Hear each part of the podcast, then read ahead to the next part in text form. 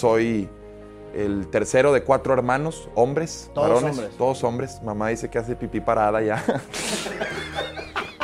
y fui un niño normal, de chiquillo me preguntaban qué quería hacer y comenzaba a decir que payaso. ¿no? O sea, Pero fíjate. soy yo, yo soy un payaso, un bufón moderno, siempre lo he dicho.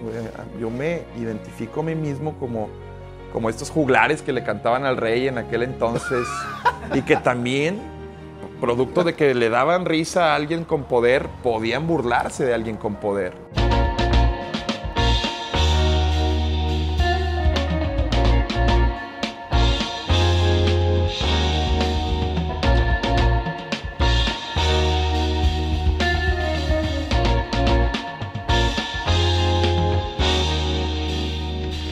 Adrián Marcelo, no, de estoy oro. feliz, cabrón, ¿Cómo por estás? tenerte aquí, cabrón. La verdad de las cosas.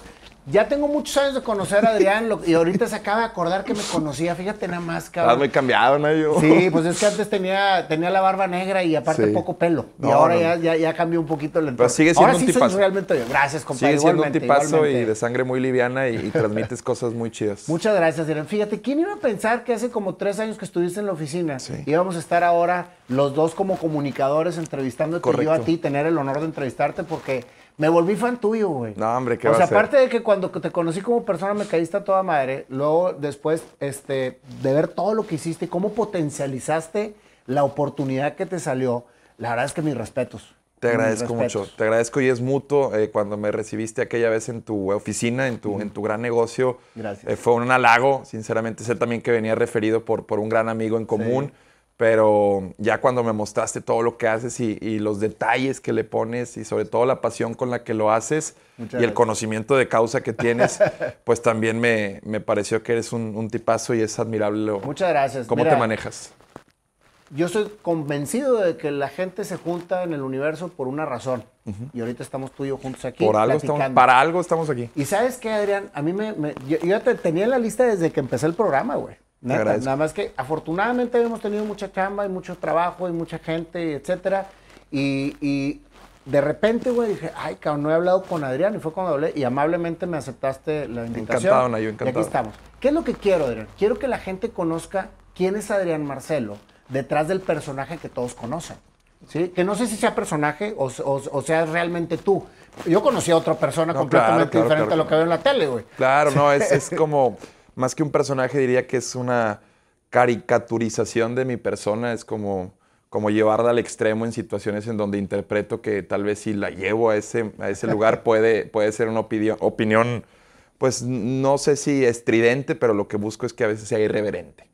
Pero a veces cae en lo estridente, que no es necesariamente algo muy armónico para, para todos. Pero, pero lo estás gozando, güey. Se ve que lo gozas, güey. Más que incomodar, realmente gozo al transmitir una emoción. O sea, si la emoción a veces es de incomodidad, pues, pues sí tengo que tolerarlo y, darle para adelante. No es lo que busco, no es el objetivo, pero, pero con que transmita una emoción, con hacer sentir a alguien más, con, con que alguien más se cuestione, con que alguien más incluso eh, a través de visibilizar eh, problemáticas fuertes, porque ahora que, ahora que también estoy haciendo stand-up, pues, pues sí me gusta y, y el bagaje de temas que manejo por ahí, pues sí son delicados, pero no lo hago con la intención de, de- de llevarlo a la apología, sino también de visibilizar problemáticas que, que no todos lo ven así, pero pues me gusta hablar de todo. Nayo. Eres psicólogo, ¿verdad? Estudié psicología en la Universidad Autónoma de Nuevo León y, y tengo una maestría en la, en la UR en administración ahí. Perfecto. Ahora sí, cuéntame desde que eras niño, güey. ¿Cómo era tu infancia, Adrián?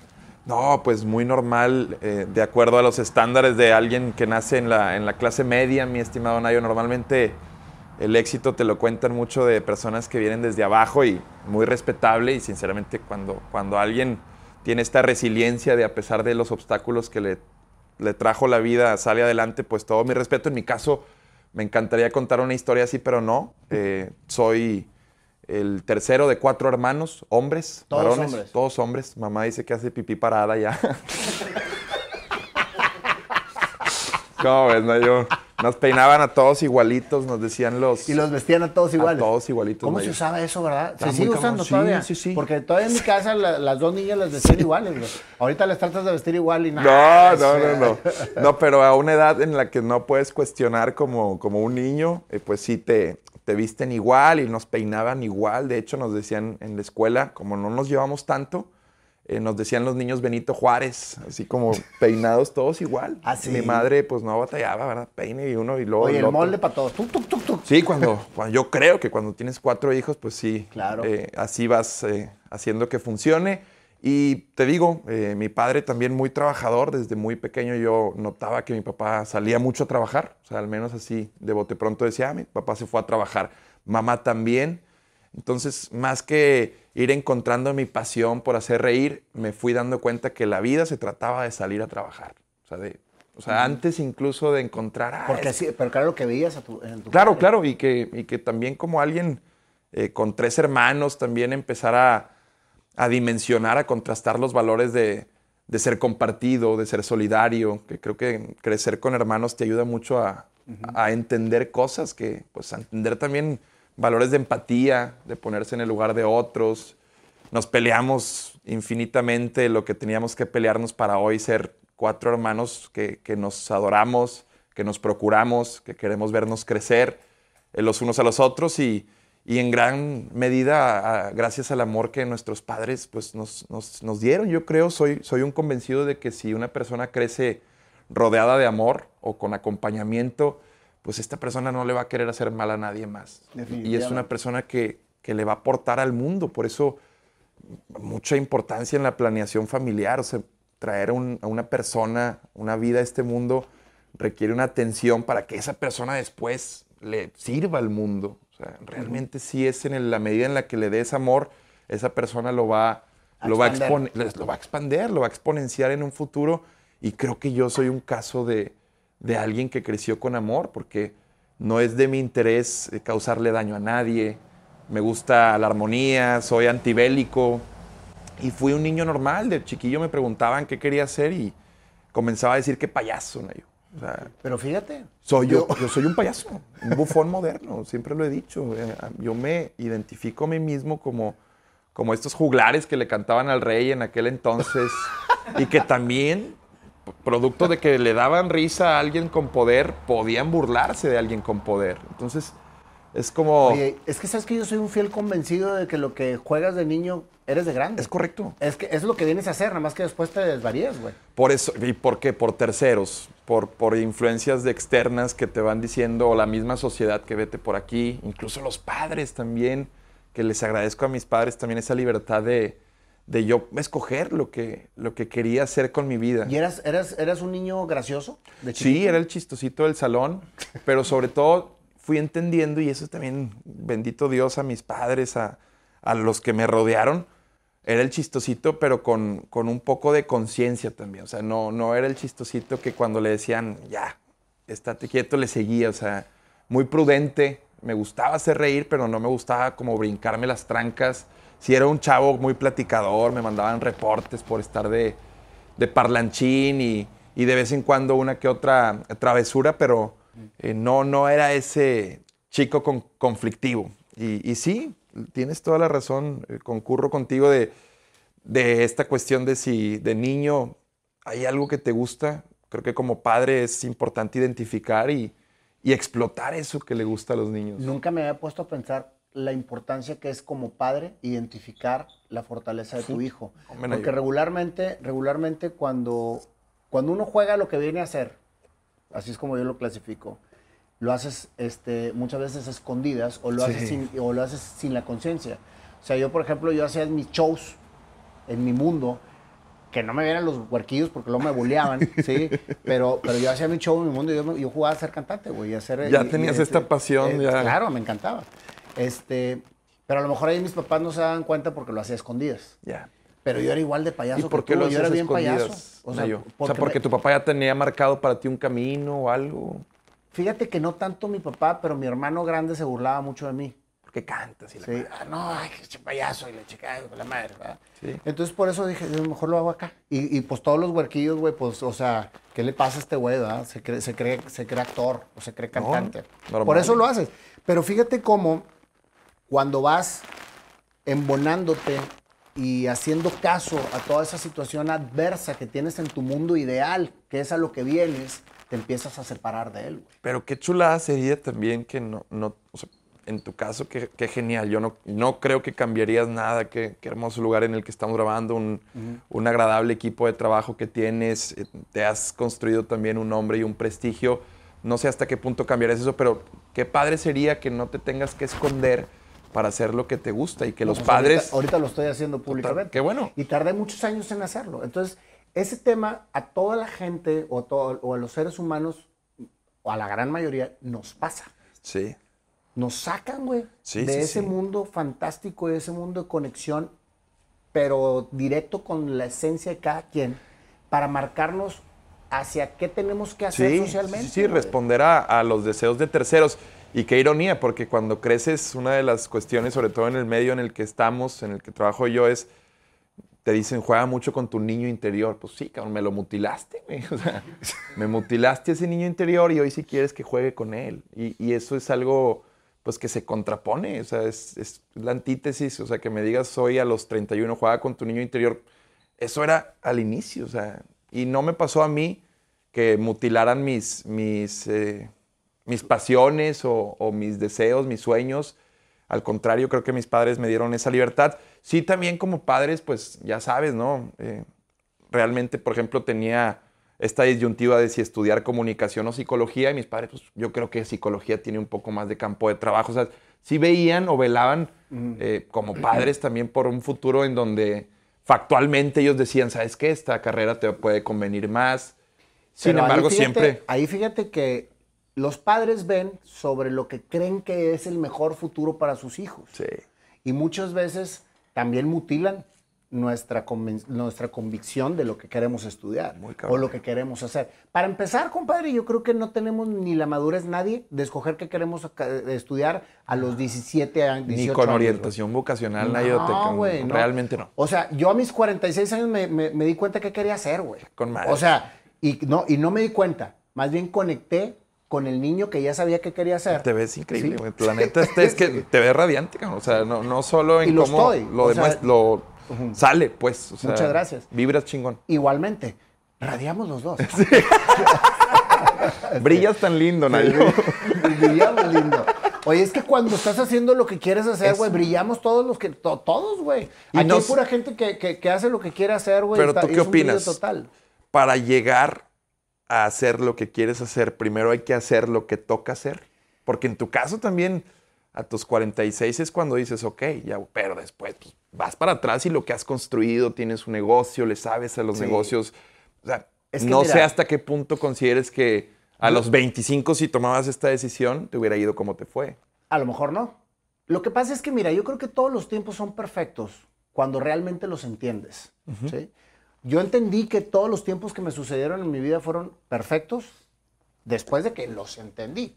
En el momento en que los estaba viviendo decía, ¿por qué estoy haciendo esto, Sí, cabrón? ya, ya, ya. ¿Y por qué estoy haciendo esto? Pero ¿qué crees, güey? Cada vez me es más claro que tienes que ir construyendo responsablemente lo que te toca hacer para hacer lo que quieres. Pero no lo vemos así, güey. No, no, no. Lo vemos nunca pensando en hacer lo que queremos y siempre construyendo de en algo que nunca termina. Sí, sí, sí. Siempre estás buscando ganar más, güey, porque quieren más. Sí, siempre no, no que- me o sea, digas. y siempre te estás quejando de no tener tiempo de estar porque es- estás inmerso en todo esto. vivimos, creo que, eh, sobre todo las nuevas generaciones, y hasta me podría incluir, en, en- con una mentalidad cortoplacista, Nayo. O sea, todo lo queremos, la época de la inmediatez. O sea, quieres el resultado inmediato de las cosas, quieres la recompensa inmediata, y creo que valoro mucho lo que estás diciendo, el, el entender que hoy se hace esto para, para mañana tal vez hacer otra cosa. Me, me resuena mucho el mensaje y la moraleja de esta película de, de Danny Boyle que se llama Slumdog Millionaire, Uh, en donde él llega, sí. quiero ser millonario, y para los que no la han visto, no la voy a spoilear, pero el contexto es ese. Cada una de, cada sí, una de las preguntas que le hacen, él ya las vivió. Él, y pues, en su momento, por supuesto, que él decía, "Pues, yo porque estoy en un call center jalando, o yo porque estoy pidiendo en la calle. Y cuando llega el concurso de Quiero ser millonario, que pues, obviamente es una fantasía india, está, está muy chida la película, pero cada una de las preguntas que, que le hacen ya se la sabe, porque lo vivió. Y como dices, en el momento él no decía, pues esto me va a servir para en un futuro hacerme millonario, pero llega ese momento. Definitivamente. Todos tenemos nuestro quisiera ser millonario en un momento de la vida. Y todos tendríamos que tenerlo claro. Porque si tú ahorita estás en un trabajo en donde te pagan X cantidad y te estás quejando siempre que no te alcanza y que te pagan muy poco, no estás disfrutando lo que estás haciendo. no, no, y Ni no. tiene un objetivo lo que estás haciendo. Y a los ojos de tus superiores, ¿cómo te ves? O sea, realmente abrazar tu rol es lo que te hace salir de él, Nayo. O sea, en, en su momento yo creo que dignificar, por ejemplo, hasta una ocupación de intendente, tablajero, que son eh, ocupaciones dignas y necesarias, abrazar eso. Si no te gusta, entender que abrazarlo es la forma más rápida de salir, es, es, es lo más cabrón. Nada más que es un paradigma bien difícil de romper. Gente que hace, soy barrendero, ah, me quejo. Soy Pues, barrendero, sí, soy sí, sí. barrendero. ¿Cómo En vas a salir? Güey, esto me está sirviendo para lo- poder lograr lo que yo quiero en un futuro. Todos, y tú que, tú que eres dueño de negocios, todos, y sobre eh, algo he aprendido de la gente que tiene visión para los negocios, más que entender de corridas financieras, de entender de balances de resultados y esta cuestión que sí, teóricamente son necesarios, es el feeling y el ojo que tienen para identificar talento. ¿Y qué pasa cuando estas personas como tú, grandes empresarios, de pronto ven a un, opera- un operador o un intendente que le echa demasiadas ganas o que tiene algo diferente? Los identificas y los quieres hacer crecer.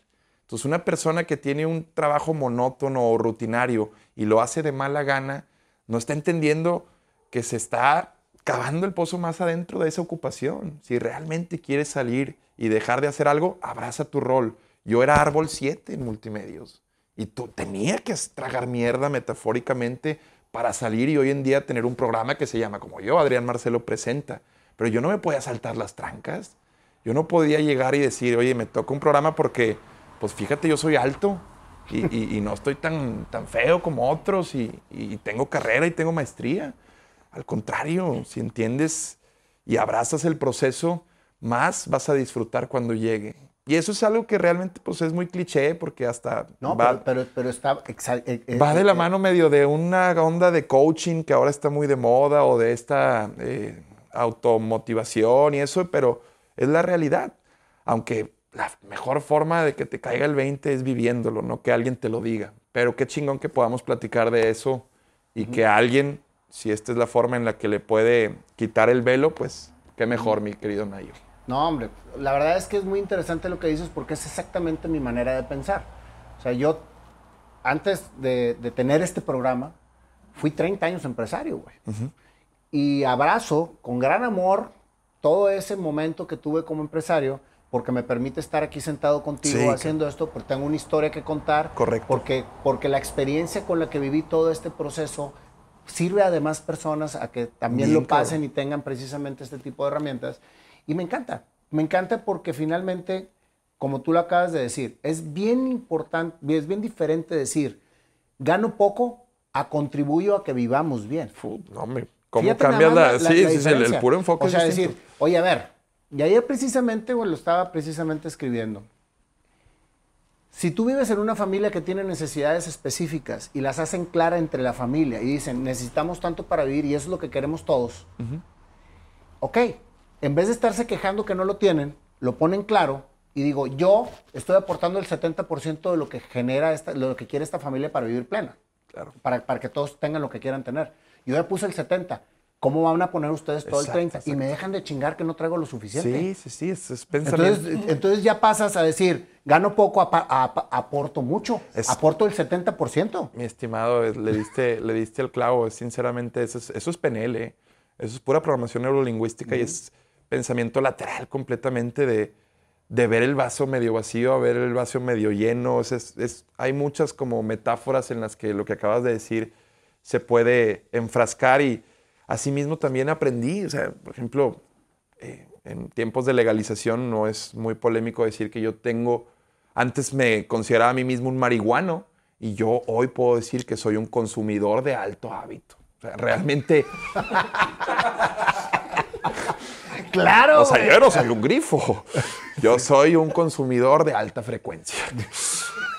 O sea, pero aunque, aunque esté muy chistoso, realmente yo ya no, ya no Ya- vas por ahí lastimándote ni flagelándote. Soy marihuano, soy marihuano. Porque la sociedad te lo dice, es que eres un marihuano, cabrón. ¿Y dónde vas a acabar? Eres un vago, güey. Y yo, ah, su madre, o sea, tú te metes Valium nomás porque si, si es prescrito está con madre, güey. Pero yo que estoy con una, una mamada que es pues ilegal erróneamente y sobre todo los tiempos globales así lo indican. La, la marihuana no debería ser ilegal, ni siquiera los derivados, el CBD. Pero bueno, son otros temas. Pero cómo el tipificarte a ti mismo como un marihuano ya de entrada tiene una connotación muy despectiva, muy te estás denostando. En cambio, decir soy un consumidor de cannabis, incluso no marihuana, de cannabis, para que se escuche todavía más bonito, de alta frecuencia, pues nada más entonces indica que tal vez después de tus funciones te gusta relajarte con un, Claro. con un Como toquezón. comer, echarte unas chelas, güey. Es correcto, o sea, no estoy aquí... Y eso no está, no, está, no está etiquetado, pinches pedotes, ¿verdad? Pero lo No, a ver, no porque, a ver, un catador, pero no porque, como dice el buen panda, no porque la cerveza, lo- me gusta como decirlo, me gus- no porque la cerveza es legal, yo cuando estudiaba psicología me salía a las 12 a comprar un 6. Y asimismo, no porque la marihuana sea legal, eh, uno tiene que salir a comprarla a todas horas. eh, no, no, no considero que, que sea así, eh, necesariamente por legalizarla va a llegar a más. Pero ¿qué sucede, hermano? Que cuando precisamente nos desconectan de ese mundo de, de conexión con la esencia que tenemos y nos empiezan a etiquetar, empieza a suceder todo esto. Oye, tienes que estudiar algo y no vas a estudiar comunicaciones, es mejor la psicología. Sí, Te sí, pasó. sí, sí, sí. Entonces tú estudiaste psicología y qué bueno, porque a lo mejor te sirvió con madre, no, No, sí. te arrepientes, pero a lo mejor si hubieras estudiado comunicaciones, hubieras tenido menos camino por, por recorrer para estar donde estás ahorita. No, totalmente. o lo estuvieras haciendo diferente. Sin embargo, todo pasa por algo. Correcto. Perfecto. ¿A qué voy con esto? Se van etiquetando las situaciones, las actividades y los talentos, güey. Bien cabrón. Bien, Bien cabrón. cabrón. Sí, sí, sí, tú eres bueno para esto. Espérame, ¿quién eres tú para decírmelo? Sí, sí, sí. ¿Me explico? O, no, o más bien, todavía que te digan que eres bueno para eso está con madre, porque es, es, es alentador. Sí, sí, Y a sí. lo mejor te lo está diciendo un güey que sí es muy bueno para eso y ve, y ve en ti algo que realmente es. Los que te dicen que eres malo para eso. No, nadie. Y yo, yo soy el malo para todo, porque, porque desde que tengo uso de razón me decían, es que tú eres bien malo para eso, güey. Sí, sí, y es sí, que tú no lo vas a lograr. Oye, imagino es que como no. empresario cuando decides emprender este, este programa, cuántos comentarios de qué estás haciendo, güey. Ah, no, te imaginas, güey. Mames, no, cabrón. no, no. Eso es para chavos, no para rucos. Sí, colegas O tuyos, y yo no sabía Imagino. ni lo que era una red social, güey, cuando empecé Sí, esto. ya imagino. Pero me encantaba y creía en lo que quería hacer. ¿Sabes por qué, güey? Porque a eso jugaba. Y ahora lo estoy haciendo. Yo no jugaba a ser cantante, güey. Yo jugaba a tener un micrófono. Yo jugaba Dios. a que la gente lo viera. Yo jugaba a que lo que expresara la gente le aplaudiera. ¿Sí? No, no, y, no me tienes que decir, la neta, ve cómo te desenvuelves frente a una cámara cuando yo a veces le pones hasta para grabar una historia a alguien y, y te das cuenta cómo hay gente que no es para la cámara. En tu caso te veo feliz y, y estoy muy halagado de que me hayas invitado y tienes toda la razón. ¿Qué pasa cuando una madre o un padre identifica que su hijo es malo en español, en la materia, pero muy bueno en matemáticas? Lo lleva a clases para que refuerce el español. Y ese es un enfoque a veces que dices tu madre, si Mejor estás siendo bueno más, en sí. matemáticas, fortalécelo en matemáticas. Hay como un, un enfoque muy, no sé si equivocado, tal, tal vez buscamos que sean competitivos en todas las aristas, No, los no. jóvenes, pero si estás identificando, No sé si leíste un libro que se llama Ahora descubre tus fortalezas. Ujú, yo no lo he leído, pero habla precisamente de eso, no me acuerdo cuál es el autor, pero habla de, de meterte a fortalecer tus fortalezas, Sí. no a tratar de, de generar, este, hacer mejor tus debilidades. ¿Me explico? O sea, si eres bueno para algo, hazte experto en eso, güey. Claro. Hazte experto busca en la o sea, maestría. busca la- busca ahora que la hablas de, maestría. de- de libros, ese es un libro de Robert Greene, se llama Maestría. Es buenísimo, habla también de los mentores, de cómo es importante en este desarrollo saber identificar y sobre todo buscar un mentor. Eh, es también por eso creo que la, la valía de, de personas como tú que cuando hacen todo este cúmulo de experiencia, en lugar de decir, ya nada más la tengo para mí, deciden a través de este tipo de conceptos ofrecerla a nuevas generaciones. Esto es algo invaluable, Nayo. ¿Y sabes cuál es el principal problema cuando lo tienes que no te lo crees? Hay Sí. mucha gente que lo tiene y no se lo cree. Entonces, ¿cómo voy a platicar yo mi historia? Pinches empresario o empresario tototes, güey. Sí, sí, o sea, de la antigua camada que dices tú, te pueden Eh, enseñar viejos lobos, viejos una lobos. cantidad tremenda de sabiduría que tienen, güey. No, yo que yo, yo hice el negocio así como Dios me dio a entender, güey. Tú eres un experto, tienes maestría y doctorado. No, y hay muchos, hay muchos sesgos cognitivos también a la hora de que un mentor eh, convive con su alumno, porque también después empiezan eh, cuestiones ya más de complejos de que no quieres que te supere o no quieres pasar todo el aprendizaje. Por, es cuestión de ego, es correcto. Y, y se da mucho y también es labor también del alumno saber cuándo decir, ¿sabes qué? Ya le extraje lo suficiente al mentor y dar ese paso a seguir mejorando. Soberbia. Pues sí, sí, sí, Porque también. dices, ya no tengo nada que aprender. Es- todos tenemos que aprender todos, todos los días. güey. Todos, es correcto. De toda la eh, gente. Es, yo creo que ahora lo platicábamos, que eh, tu esposa, muy agradable, me decía que, si, que si todavía andaba con la chica que conocí en mitad y mitad, y, a muchos les impresiona que, por ejemplo, mi futura esposa, con quien actualmente tengo una relación, Karina, eh, pues es una chica que conocí en un reality.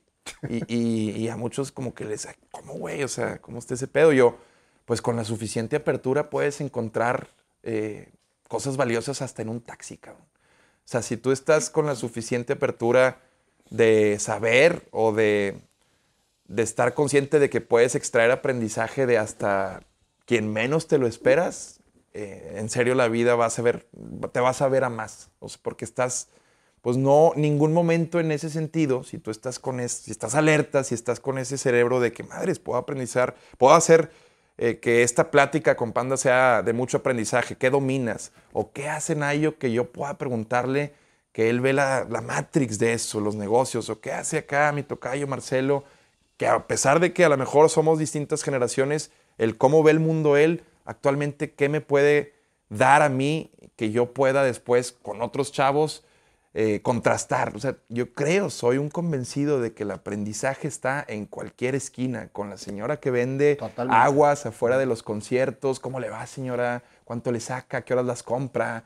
O sea, yo sí soy ese tipo de No, persona. y si profundizas más, creo que cada persona que se te pone enfrente en tu vida es por algo. Sí, Pero todos. O sea, Totalmente. la ca- todos, los que te, todos los que te topes visualmente tienen algo que, que ofrecerte. Todos, ¿Estás de acuerdo? absolutamente todos, Nayo. Y si uno va por ahí con, con esa filosofía de vida, creo que le esperan cosas grandiosas. Es que es como el dicho que el maestro aparece cuando el alumno está listo. Sí. El alumno está listo siempre que tenga la apertura de poder aprender. Es eso. Y entonces ahí es donde se empiezan a generar alrededor de ti todas las enseñanzas que el universo te tiene preparadas. Es, es- y es difícil como verlo así cuando realmente no estás rodeado de los elementos que te hacen ver así la vida. Entiendo que para alguien que nos vea que difícilmente eh, llega con la quincena para alcanzar las cosas básicas, pues sí puede ser muy complicado que le diga, oye, pues ten apertura. Pues es una persona tal vez que ahorita eh, es osca con la vida, eh, es, es una persona arisca, o sea, no sé. Es difícil, entiendo, cuando no estás como con la pirámide de Maslow famosa, cuando ya tienes llenas tus necesidades fisiológicas, después empiezas a ver que tu trabajo tal vez te permite crecer o te permite ya entablar en tu mente pues cuestiones de autorrealización, o sea, el pico de la pirámide es ya cómo puedo yo perdurar en este mundo, o sea, qué puedo hacer yo y eso es a mí me fascina porque creo que lo que hacemos es esto, o sea, este concepto tuyo en 10 años, en 20, estas pláticas, imagínate el valor que van a tener. Y va a ser un ayo que perdure. Es un ayo que deja huella, un ayo que, que ¿por qué no hasta se convierta eh, a través de estos contenidos en una leyenda? ¿Por qué no aspirar a eso? Y yo creo que eso es lo que al final de la pirámide todos debemos aspirar. Ya cuando tenemos cubiertas, que si nuestra casa, un buen trabajo, que si nos casamos, que si un buen carro, empezar a hacer cosas que nos hagan perdurar. Pero fíjate, ese es, ese es- ese es el tema. Tienes que tener claro qué es precisamente esa, esa cuestión básica. Sí, Porque ni eso tenemos, Adrián. sí, sí, sí. O sea, muchas veces estamos preocupados por algo que ni siquiera tiene un infinito, es infinito, no es finito. Entonces, conviértelo en infinito. A ver, ¿qué es lo que realmente quiero? ¿Qué es? Y no nada más tú, güey. Vives en una comunidad. Sí, ¿Qué sí, es lo sí. que realmente queremos? Que era lo que mencionaba ahorita. Sí, sí, sí. Y una vez que lo tengas claro, pasas al, segunda, al segundo término que es, ahora qué tiempo necesito conectar con toda la gente que amo, porque ese es otro factor que te bloquea mucho lo que, lo que quieres hacer. Una vez no te alcanza y otra vez no tienes tiempo. No tienes tiempo. ¿Estás de acuerdo? Es correcto. Y si los dos los tienes completamente claros y en consenso, porque Sí, ¿qué, sí, qué es lo que sucede? Llegas a tu casa, me gusta un chingo tocar guitarra, güey. Y te sientes mal porque estás tocando guitarra, güey. ¿Por qué, Porque cabrón? tenías todo el día de no ver a los niños, güey, y quieres llegar a tocar guitarra. Al rato los ves. Sí, claro. Y llega la señora, y todo el día afuera, y llegas a tocar guitarra. Ching. O estás tocando guitarra. En vez de tocar guitarra, ponte a completar, güey, sí, para que sí. tu niño en- entre a la universidad, güey. Sí, motilando otra vez. Ese tipo de cosas, güey, es lo que te va sesgando lo que quieres hacer. Entonces, si lo tienes claro y lo consensas con la familia o con la gente que amas, tanto en lo económico como en el tiempo, entonces ya hay un convenio. No, Nayo, ¿y qué versión ¿Me ofreces de ti cuando no estás haciendo lo que te gusta? O sea, ¿qué versión le vas a ofrecer a tus hijos al llegar después de estar trabajando y, y pensar, quiero tocar guitarra, pero mi prioridad, porque también es eso, lo- lo- le das al clavo, o sea, nos instalan casi casi un programa con una lista de prioridades. ¿Quién? Nuestros padres, la Sí, sociedad. pero ahí cambia el switch y entonces tú haz tu propio programa. Claro. Entonces tú dices, todos los días de 8 a 9 voy a tocar guitarra. Y de 7 a 8 voy a platicar contigo. Y, y- y entonces tú ya tienes, güey, todo un tema No, ahí de, ya está de siendo comunicación. Y tú sabes, y tu gente sabe, güey, que de 8 a 9 vas a estar tocando guitarra. Ahí estás dando un consejo maravilloso y es gestión del tiempo y economía del tiempo y la famosa palabra para mí, la rutina. Yo no, yo no concibo personas exitosas sin rutinas. Para mí la rutina, y no hablo de llevar una vida monótona, no hablo de, de levantarse a hacer todos los días lo mismo, pero sí tener muy, muy claro cuáles son tus rutinas positivas, cuáles son esos hábitos Yo que no es- puedo empezar el día sin hacer ejercicio, güey. No, no, yo, No me da. No. O sea, punto. yo tengo que jugar tenis también diario. Sí, güey, aunque me vaya a caminar tantito, pero ya saliste, ya oxigenaste, ya conectaste Ya, y ahora ya, sí ya. empiezas, cabrón. Ya, y es como esa gasolina también para, para iniciar el día de forma correcta y sobre todo eso, ofrecer la mejor versión de ti a los demás, aunque suene muy Walt Disney esto. Ofrece lo mejor de ti. Eh, Sí, o sea, suena, suena muy cliché. No, pero es una realidad, güey. o sea, a veces me tengo que, sobre todo en un mundo en donde te vas haciendo conocido, me imagino que ya con estos conceptos hay gente que te detiene en la calle y te puede pedir una fotografía o algo. Y sinceramente, si no te cae el 20 de que estás, al menos en mi caso, si, si, si no te cae el 20 que estás en, un- en una industria que requiere eso, pues no le vas a ofrecer la mejor versión de ti a los demás. Hay días en los que tengo hambre, voy de malas y me pueden pedir una fotografía y en ese momento es como el cambio de madres. Con ponte- todo o sea, gusto. con todísimo Me gusto. debo a ti, Totalmente. porque el éxito me lo das tú. Totalmente. ¿Estás de O sea, acuerdo? si no te cae el 20 de eso, no estás en la industria correcta. Oye, termina psicología. Sí. ¿Cuándo empieza todo este tema, güey, de la televisión? ¿Cuándo llegaste a hacer el árbol 7? El o sea, platícame 7. todo eso, güey. Bueno, siempre me han apasionado los deportes, Nayo. Desde chiquillo los practico y sobre todo los consumo. El fútbol me apasiona, el tenis lo juego mucho. Eh, bendito Dios, mis padres también eh, tenían eh, esto para nosotros, una acción de un deportivo allá en, en donde crecimos, en el Club del Agua y en Las Torres. ah, es de aquí el sur. Sí, del sur, ahí tienes tu casa en, en Oye, Del Paseo. ¿Tus papás viven? Mis papás viven, bendito, Bendito Dios, Dios, viven, bueno. viven todavía.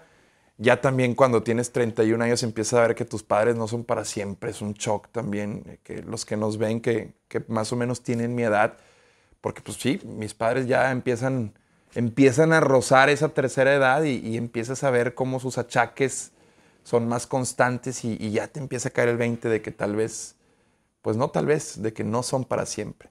Pero bueno, mis, mis padres eh, me inculcaron también el amor por el deporte y precisamente por este amor es que yo, y también combinado con esta cuestión de, de comunicar y de llamar la atención, eh, pues me apasiona esta onda de ser cronista deportivo o comentarista O sea, deportivo. tú no, ni te imaginabas, güey, que ibas a terminar haciendo lo que estás haciendo Las ahorita. payasadas que iba a andar haciendo, no, no. Sí me, sí me imaginaba des- desenvolviéndome eh, como comentarista deportivo con un estilo chusco. Sin embargo, jamás Porque me... estaba el payasito que es tu esencia. Eh, mi payasito es el niño interior, el, el que le preguntaban qué quería ser niño, yo decía payaso. Incluso respondía payaso para, para decir una broma, o sea, porque yo encontraba que diciendo payaso... Se venía una broma Sí, adelante. mis primos grandes y mis tíos decían, se reían, de, ah, chinga, ¿cómo que quieres ser payaso? O sea, no, no entiendo. Y así lo decía yo. Y cuando solicito un casting a través de un video muy chusco que le llega a Willy, Willy González, que es Dice que amigo, muy amigo, mío, lo tuyo, mando a saludar, mi compadre. correcto, le llega a Willy el video, él lo pone en su Twitter y dice, me llegó este video. Y era un video tuyo. Es un video muy chusco, muy, muy, era un video mío de como un minuto en donde yo salía con traje y le decía por qué él tenía que darme una oportunidad. Entonces, Se lo manda. y terminaba donde yo me, me ponía de pie y estaba solo con la parte de arriba del traje, y estaba en trusa. O sea, era, era un video muy irreverente, muy... ¿Qué se te ocurrió, güey, cuando hiciste ese video? Porque, Porque uno, uno recibe un video de eso y dices, ja, ja, ja, ja, ja. A ver, es una No, creación. Para, para mí era la oportunidad de que Willy notara que existía. El director de deportes, no Willy, sino el director de deportes del canal. A través de ese contenido yo sabía que le iba a llamar la atención. O sea, tú querías entrar, al- a acomodar el lugar a los medios. Yo quería entrar, pero siempre, siempre he entendido que, ah, por ejemplo, hacer la fila, no meterse en la fila, pero hacer una fila de 100 personas, pues te va a tomar tiempo. En cambio, si, si puedes saltártela con recursos como este, pues, pues es válido. O sea, llamar la atención o diferenciarte. Es como un FODA en los negocios o en la gestión estratégica. Y me gusta decirlo así, es fortalezas, oportunidades, debilidades, amenazas. Las debilidades, amenazas las son externas, las presenta el mercado, la industria. Las eh, fortalezas y oportunidades son internas. Entonces, haz un FODA, tú que me estás viendo, haz un FODA de lo que tú tienes como diferenciador. ¿Qué es lo que tienes como diferenciador de los demás? En mi caso, bendito Dios, yo identificaba que era esta vena cómica. Mi padre siempre fue esos cabrones que en las reuniones se ponía una servilleta aquí y empezaba a hacer sketches de padre, de sacerdote, un humor, un humor también producto de que fue el más chico de ocho hijos y que ya no recibió mucha atención. Mi padre era esta persona que O sea, en tu casa se vivía, un, se vivía un ambiente de comedia. mucho y comedia involuntaria, voluntaria y de todo tipo, pero muy, muy ejercida por mi padre. Mi padre, le voy a agradecer siempre que, no sé si han visto la película del Gran Pez.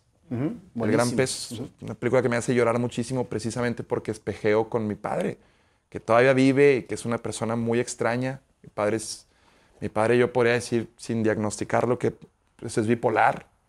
No, no en esta cuestión tanto de enojos y, y estados de felicidad muy marcados, sino tiene muchos complejos por haber crecido. Mi, mi padre cuando se estaba graduando, mi abuelo no sabía de qué se estaba graduando. Eh, no tuvo la atención necesaria de, de mis abuelos y, y admiro demasiado que mi padre sea una persona funcional dentro de lo que cabe, demasiado trabajadora, que con mil y un defectos para las personas de afuera, mis, mis amigos le dicen el loco, de hecho, eh, pues sí, o sea, mi papá tiene un cuarto, una alcoba dentro de su alcoba, es hipocondriaco, es metrosexual y se va a enojar cuando vea que digo todo esto, pero realmente es una persona muy, muy, eh, ¿cómo decirlo? No, no te lo esperas lo que puede salir de, de él. Entonces, estos diferenciadores los tengo muy marcados por mi padre. Soy como una persona eh, extrovertida gracias a mi padre. Y yo sabía que mandándole este video a Willy, algo iba a pasar. Y en efecto. Y lo creaste así. O sea, yo lo de- creaste para, sí, que, para llamar la yo atención. hacía contenido para Como llamar decías antes de que empezara la entrevista, si te cierran la- la puerta, entra por la ventana. Pues precisamente Willy me. Continuando con, con esto, es. Le hago llegar el video a Willy a través de Twitter. Willy, el video lo. En aquel entonces no existía la cita, pero tuitea el video con una pregunta de ¿qué opinan? Me llegó este video. Le dice a todos sus seguidores, me llegó este video, ¿qué opinan? ¿Le doy una oportunidad o no? Y empieza un mar de tweets de, no mames, claro que sí, es un pendejo este vato. O sea, es un pendejo, porque... Sí, o sea, porque yo en el video ya después eh, te lo mando, es un video muy tonto. Y Pero es el video que te abrió la puerta. es el güey. video que me abrió la puerta. Entonces no es tonto. Y Fue un video súper No, bien no, creado, tonto. güey. O sea, en el sentido de Sí. que dices tú que traes este imbécil. O sea. Y Willy sí me escribe un mensaje privado. Me dice: ¿Esto es una broma? Porque si esto es una broma, me va a molestar muchísimo. Ya sabes cómo es Willy. Sí, sí, sí. Por las buenas. Por las buenas lo que quieras, por las malas no lo quieres. No lo quieres jamás de enemigo. Y sí le dije jamás. Esto no es ninguna broma. De hecho, eh, me cita al día siguiente para hacerme el casting presencial. Wow. sea, Y yo, tan no es ninguna broma que nos vemos ahí mañana y, y yo muy confiado de que me va a ir muy bien. Llego al día siguiente. Willy ¿Tenías me- trabajo tú en ese entonces? ¿Ya te yo tenía un emprendimiento. Yo ya estaba empezando la maestría. Mi padre eh, tiene un negocio, una comercializadora, que mm, también dentro de las cosas que tiene mi padre es que es- él dice que tiene doctorado en, en quebrar negocios. Y por ese doctorado que adquirió después le dio al clavo y, y hoy, es, hoy está jubilado precisamente producto de, de, ah, de tener un muy, muy, un, pues un muy próspero negocio.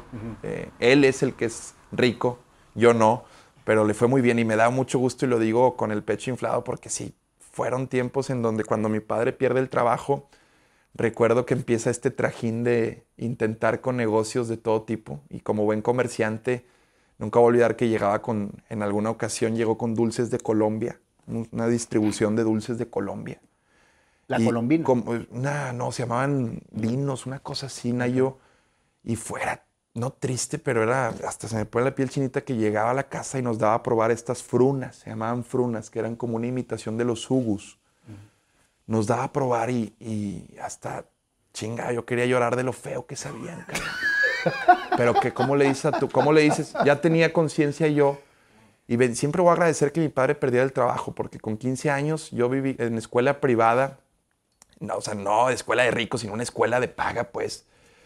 El, ir a McAllen cada dos meses, el, que no supieras lo que es que te falta a tus padres para pagar la luz, eh, de pronto de estar en un nivel donde tienes una acción de, de un deportivo, a que papá pierda el trabajo y, que lleguen a tocar al salón de que su hijo no puede presentar porque no ha pagado, a que incluso mi padre, que estaba muy despegado, empiece a ir a las juntas de, la escuela para ver qué está pasando con sus hijos. O sea, todo este cambio de chip, no sabes cómo lo agradezco, porque ahí fue donde entendí el valor que tiene ganar el dinero. Ahí fue donde me cayó bien cabrón el 20 de que son siete años de vacas gordas y siete años de vacas flacas. O metafóricamente que la vida es una rueda de la fortuna. Y un día estás arriba, un día estás abajo económicamente. Porque arriba puedes estar siempre con la mente. Entonces, Willy me habla y me, y me empieza a hacer preguntas de deportes. ¿Cómo se llama el estadio del Racing? ¿Cómo se llama donde juega? ¿De dónde venía el Cookie Silvera? Y bla, bla, bla. Y total, me va muy bien. Me va muy bien en el examen. Me dice, vente mañana. Mañana sí vas a hacer ya el casting presencial. Ese lo tienes que grabar. Es una pauta y y se leen así como noticias. Pero para ese entonces yo ya había hablado con Eliodoro, su mano derecha, y él sí detectó que yo no podía pronunciar la doble R. Cuando me preguntó dónde estudiaba, yo le dije UR. Y creo que ahí fue donde, donde el güey se dio cuenta. No me dijo nada, pero a Willy sí le dijo, obviamente. Entonces al día siguiente que yo vuelvo, ya me dan la pauta y me encuentro con 37 palabras con doble R. Barrenderos, Tuca Ferretti, Víctor Manuel ¿Pero sí La, ¿Sí la pronuncias? Ya, porque después de que me cierran la puerta, yo voy a terapia de lenguaje. Pues como psicólogo me lo terminó quitando una, una colega mía en cuatro sesiones. Willy me habla después de que le llega el casting. Pues obviamente me dijo, estiramos la liga para ver si podía, si no, no, si, no te puedo dejar entrar con esa dislalia, así se llama. Y, en vez de agüitarte dijiste, pues me lo voy a quitar. Ahí mismo yo colgué el teléfono, tenía un Blackberry, de esos que tenían internet, ya esos Nexteles, eh, que ni sé para qué lo tenía, pero pues ya sabes, chavo afrentoso, esa época. Y ahí mismo en Google le pongo terapia de lenguaje. En el hospital ese que está en San Jerónimo, el Doctors, encuentro una foniatra, voy a la cita, mi mendiga foniatra nada más me checó los conos, me quitó 1200 de la consulta y me canalizó con una terapeuta de lenguaje. Pero bueno, vayan con la foniatra para que les diga si no es una cuestión de frenillos, si es que tienen una dislalia, porque también es importante el, diagnóstico. Y con cuatro sesiones, en menos de un mes, yo me, me quité eso y es curioso porque jamás me había cerrado una puerta mi incapacidad de pronunciar la doble R. Al contrario, cuando en la escuela se reían de mí, yo lo utilizaba para, ah, ok, te ríes, yo me río. Entonces esta vena cómica que tenía me, me, daba la oportunidad que se rieran de mí, de entablar yo también una comunicación. No era que te estás, me estás bulleando, yo te buleo, sino, ok, hay confianza. Y así hice miles de amigos. Era, oye, güey, dices la R bien raro, güey. Y yo, sí, sí, normalmente en lugar de decir ferrocarril, digo tren. O si digo perro, pues busco decir can. Entonces, ya para mí representaba una herramienta de socialización pero jamás me habían cerrado una puerta. ¿Cuánta gente lo agarra así, güey? ¿Cuánta gente no se priva del crecimiento y abrirse puertas porque no pronuncia la doble R? No, y, o, cualquiera, ¿verdad? Hay mucha gente grande que decide no pronunciarla porque no se la quiere quitar o porque piensa que es muy difícil. Yo era uno de ellos. A mis 24 años, la primera vez que me cerró una puerta, el, el no poder pronunciar, y no una puerta cualquiera, sino la puerta de mi sueño, de entrar al medio de comunicación me cierra una puerta la incapacidad de pronunciar la R, ahí mismo busqué terapia de lenguaje. Y en cuatro sesiones pude, con ejercicios de repetición, con, pues, con todas las herramientas que un terapeuta de lenguaje tiene. Y eso fue en diciembre. Yo dije, 26 de diciembre, me acuerdo perfecto, ya puedo pronunciar la R, no les voy a marcar, esto es Navidad, Willy está comiendo con su familia, romeritos o no sé qué pedo. Me voy a esperar a enero. Pero para ese entonces el video que yo le había mandado ya estaba regado en multimedios. Ya, ya era chisme de pasillo que había un, había un güey que había mandado un video muy curioso. y me hablan a mí, pero para, no para deportes, sino para el área de entretenimiento, para un concepto que se llama mitad y mitad, que es la tropicalización de The Bachelor, un programa muy exitoso en Estados Unidos, que consiste en, en un hombre conociendo chicas y teniendo citas románticas con la intención de encontrar el amor. ¿Qué edad tenías? 24 años. Tenía mi negocio, estudiaba la maestría y tomé... ¿Y no ejercías la psicología? Eh, la ejercía con las competencias que la carrera te provee. Es, es, maravillosa. En la uni es muy, muy bonita la carrera porque cuando yo la estudié fueron seis semestres de tronco común, distintos enfoques, psicogenético, el clínico, el psicoanalítico, el conductual, el social, algo de infantil. Y, y vas probando de todas las eh, vertientes que tiene esta hermosa carrera. Y después yo me fui por el, la, el área laboral, cuatro semestres de especialización, que es más desarrollo organizacional, entrevista, reclutamiento, selección y muchas herramientas que, no te voy a mentir, las aplico eh, cada, de lo, cada uno de los programas. Me toca entrevistar los jueves, en ese en serio, un programa de entrevistas que espero un día puedas estar por ahí. Uy, me encantaría. Y las herramientas, la técnica de entrevista que aprendí en psicología. O sea que la psicología la ejerces todos los días. Todos los días. Sin dedicarte a ser psicólogo. Nayo, es una carrera que te brinda herramientas hermosas y que quedan impregnadas en, en el cerebro si es que abrazas correctamente la carrera. Oye, pues está con madre porque querías estudiar psicología y comunicación y ahorita haces las dos. La carrera de comunicación la estudié en el medio y con todísimo respeto, con todísimo el respeto que me merecen los comunicólogos. Yo creo que tres años en multimedios equivalen a cinco en, en, en, la carrera de comunicación, con todísimo el respeto. Creo que no hay nada como la práctica en televisión, porque sinceramente veo alumnos que egresan de la carrera y les pones una cámara y se hacen chiquitos. Y ahí te das cuenta que es una cuestión también más de vocación en ocasiones, Claro. no tanto de esa... Y hay, ojo, no tienes que terminar en televisión estudiando comunicación, hay clima organizacional, puedes ser mil y un cosas siendo comunicólogo, pero si tu tirada o tu objetivo es terminar siendo un presentador de noticias, un conductor, un locutor, no hay nada como la cabina o el estudio de televisión. Así le pasó a Aldo Farías, le mando un abrazo. Cuando el padre de Aldo le habla a don Robert o al director de radio en aquel entonces y le dice, dime cuál es la mejor escuela de comunicación en Madrid de cronistas deportivos para inscribir a mi hijo. "Ah, Madrid, escuelas, chingas, mándamelo a radio, tráemelo a cabina a los 14 años. Y hoy Aldo Farías es lo que es por eso. O sea, hoy está en tu DN siendo uno de los mejores comentaristas que ha dado esta ciudad, precisamente por entender que en la práctica también hay muchísimo conocimiento. Hay que combinar, la teoría también es importante, pero bien lo dices, cuando a mí me cierran esa puerta llamada deportes, vi que se me abría una ventana llamada mitad de mitad y, ojo, el fin es el mismo, la puerta y la ventana, amén de si entras por una o entras por otra, te da como resultado entrar. Ya lo que haces tú adentro es otra cosa. Pero que no importa, que no te importe la, si entraste por la rendija y tienes que a veces arrastrarte claro. y en el proceso quitarte el polvo, ya estás adentro. Y eso es lo importante. Pero entonces, a ver, ¿qué pasa árbol 7 y mitad y mitad? Entro a mitad y mitad y es una maravilla, porque todo, yo siempre he jugado con el tema de la percepción. A mí me fascina la percepción, sin llegar a ser este cabrón que vende humo. Me gusta mucho el jugar con la percepción porque creo que así es como afectas la...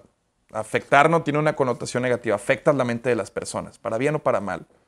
Tú construyes la imagen que quieres en la mente de las personas con base en lo que sale de tu boca o tus acciones. Entonces entro a mitad y mitad y pues mitad y mitad es un reality, el primero que tiene a los tres protagonistas, éramos tres hombres. Pero al ser el protagonista del reality más importante del canal, el bebote como le llamo yo, en miércoles, su prime time, el reality que más vende, que tiene 27 menciones, que dura tres horas y media, que fue un boom cuando Poncho de Nigris lo hizo, pues entrar así a la televisión y que te cuiden siendo un protagonista es pura percepción, porque no entras desde abajo, entras cuidado Sí, claro. siendo el protagonista. Nadie puede hablar mal del güey que es el protagonista de nuestro reality, porque pues le estás afectando nuestro producto, cabrón. Es este el güey que todas las morras quieren, amén de si es cierto o no, te tienen que cuidar. Entonces eso para mí fue muy valioso, porque entro luego, luego arriba, cuidado, después termina el reality que dura un año, duró un chingo, y ya empiezas a sorteártelas como ya no te estás cuidado por mitad y mitad, pero empiezas a moverte. ¿Qué sucedió en ese año de fama que no estabas acostumbrado a tener? No, no, no, pues fue, fue empezar a, dimensionar lo que el cuadro del Canal 6 o multimedios anteriormente generaba y sobre todo entender tu audiencia. Empiezo a comprender quién ve el canal, empiezo a comprender quiénes incluso llegaban conmigo a decir, yo no lo veo, pero la otra vez, o sea, empiezas a entender muy cabrón cuál es la idiosincrasia de, la, de, la, de, la, audiencia real, del bloque popular del Estado. Te metiste a analizar para poder realmente hacer crecer lo que estabas si Yo, si uno quiere triunfar, o sea, por ejemplo, tú en este concepto, ¿por qué eres tan exitoso? Porque entiendes quién te consume. Yo creo que en la medida en la que conoces tu audiencia, mejoras y moldeas tu mensaje de forma que le llegue de... Si tú, a ver, si tú estuvieras eh, eh, con conciencia de que te ven niños, ¿te comportarías igual? Tal vez no, serías más, ah, más a la hora de hablar, utilizarías más la mímica o no sé, pero te ve a lo mejor eh, otros empresarios, gente con un nivel cultural más alto, por eso puedes incluso utilizar palabras que, que, son más elevadas. Yo en televisión, en la medida en la que fui entendiendo quién consume la televisión abierta hoy en día, fui mejorando mi mensaje. Entonces, es eso, es receptor y emisor, emisor, receptor, y que no haya mucho ruido en el mensaje. Si tú llegas a multimedios y empiezas a utilizar palabras rimbombantes o empiezas a mostrar un ser elevado, no vas a conectar con la audiencia. También no se vale subestimar a la audiencia, pero tienes que entender quién te está viendo. Y eso fue, creo que, uno de los elementos que me hizo crecer en el Canal 6. ¿Se te subió cuando estuviste en mitad de mitad? ¿Que fue tu primer... Bendito Dios, entré a los 24 años. Algo que noté también es que mucha gente entra sin una base o sin un marco teórico, digamos, y para mí fue muy importante ya tener un círculo de amigos, ya tener una carrera, ya estar estudiando la maestría, ya tener un negocio con el que yo para cuando entré en mi negocio yo ya había negociado con gerentes de Cemex, el darme de alta como proveedor de ellos. Yo tenía una comercializadora, todavía la tengo, de sellos de seguridad, productos plásticos para el traslado de valores, márchamos, cintillos, precintos, como se le conocen. Y a mis 24 años yo ya había cerrado una licitación eh, en internet, eh, vía, vía digital, de, con Comisión Federal de Electricidad del Estado de, de Atizapán, o la ciudad de Atizapán había cerrado Waldo, les vendía bolsas plásticas. Había cerrado la eh, Cemex, eh, ahí en Constitución, bueno, no Constitución, ahí donde está en Conchello la planta. Tenía que ir a negociar con gerentes de Cemex, que son los más perros. Y tenías 24 años, güey. Los 24 ¿Qué estás haciendo con una comercializadora si estudias psicología? Yo, la verdad, también, cuando hice mis prácticas de psicología, me di cuenta, las hice en el Cristus Muguerza, en el departamento de compensaciones, y ahí me tomó dos meses entender que jamás quería ejercer mi, profesión. Eh, el estar en una oficina sentado con señoras que su ritual para iniciar el día era hablar mal del departamento de contabilidad y echar chismecito y como empezar a trabajar a las 11 y, ya empezando a trabajar no es que me apasionara, dije, no, esto no es lo mío, yo eh, quiero ser, no mi propio jefe, pero quiero ser el dueño de mi destino y ganar lo que yo quiera ganar. En ese entonces ya mi padre había visto la luz con sus negocios y con todas las facilidades le dije, déjame poner una, una comercializadora de lo que tú haces. Y tenía todas las facilidades, producto a consignación, crédito. O sea, no te estoy diciendo que empecé desde abajo, pero con todas las facilidades eh, me di cuenta que podía ganar muy buen dinero sin ejercer y al mismo tiempo ejerciendo, porque también el ser, el ser comerciante. ¿Usa la psicología para vender? Es PNL, yo tenía un diplomado de PNL también, me gustaba mucho esta cuestión de calibrar. A mí siempre me ha gustado, si me dicen que no voy, me decían, no vas a entrar al antro. A mí me gustaba eso, me gustaba, ¿por qué no puedo entrar? O sea, empezar a, a ponerme al nivel del cadenero con la intención de lograr que me dejara entrar. O, por ejemplo, cuando te conocí, eh, cuando Willy me, me dice, vas a ir con Ayo, es un gran empresario, tiene una oficina ahí en Lázaro Cárdenas madres, pues el ponerme a nivel de un empresario ya muy exitoso. ¿Qué edad tenías cuando fuiste? ¿24? Sí, Pues, era cuando, pues tenía cuando 24 años. Acababas de salir de mitad a mitad. Es correcto, o sea, a mí eso me apasiona, el calibrar hacia arriba con un empresario muy exitoso, calibrar hacia abajo, hacia abajo, porque también después te llevas unas sorpresas. Hay choferes de Ubers en la Ciudad de México que nos dan 10 vueltas en cultura. Por eso nunca hay que estar cerrado Nunca a quién te- a- a quién subestimes, estás. nunca subestimes. Oye, ¿a quién te pareces más? ¿A tu papá o a tu mamá? Una combinación, porque eh, tengo eh, los. El, el, super yo en psicología, Freud, por ejemplo, hablaba de tres instancias psíquicas, que es el ello, el que es como el. eh, si lo llevas, por ejemplo, a Pinocho, que nos ponían a analizar películas, es, Pinocho es el yo, pues es- eres tú. El super yo es Pepe Grillo, que es la conciencia. Es el Pepe Grillo diciéndote siempre, es la moral, cabrón, hagas esto. Y está el zorrito, que es el ello, que es la pulsión, la pasión, el eros, lo que nos mueve, el reflejo, lo que hacemos por instinto, el sexo, todo lo que, lo que el cuerpo nos pide y no entendemos por qué, eso de dejarnos llevar. Es el zorrito hablándote, "Haz, órale, güey, métete con esa vieja, güey, te está viendo, cabrón. Y como medias con Pepe Grillo diciéndote, no, cabrón, tienes novia, güey. Tienes novia, güey. Entonces, así veo yo a mi padre y a mi madre. Mi madre es esa persona que... Tu madre es Pepe Grillo y tu Mi papá es el madre era de que los libros forrados, cabrón. Y la, haz la plana, y la tarea bien, cabrón, y la letra, métele ahí. Y eso no se dice, cabrón. Y mi padre era más esa libertad. El zorrito. El zorrito. No de que métete con esa No, vieja, no, pero no, no, no, mi sé, padre fue... Yo, mi padre manejando, yo no entendía por qué los polis lo paraban. Yo no entendía. Pues porque estaba pedote manejando conmigo. Y lo más chingón era ver cómo se zafaba. No daba lana. O sea, me fui entendiendo que mi padre hasta lo hacía como deporte, güey. O sea, mi padre, mi, mi papá era ese güey que cuando sacamos la licencia y se va a enojar cuando lo diga.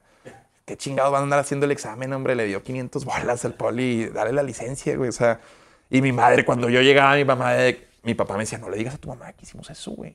O sea, no le digas a tu mamá, por supuesto que no le digas a tu mamá, güey.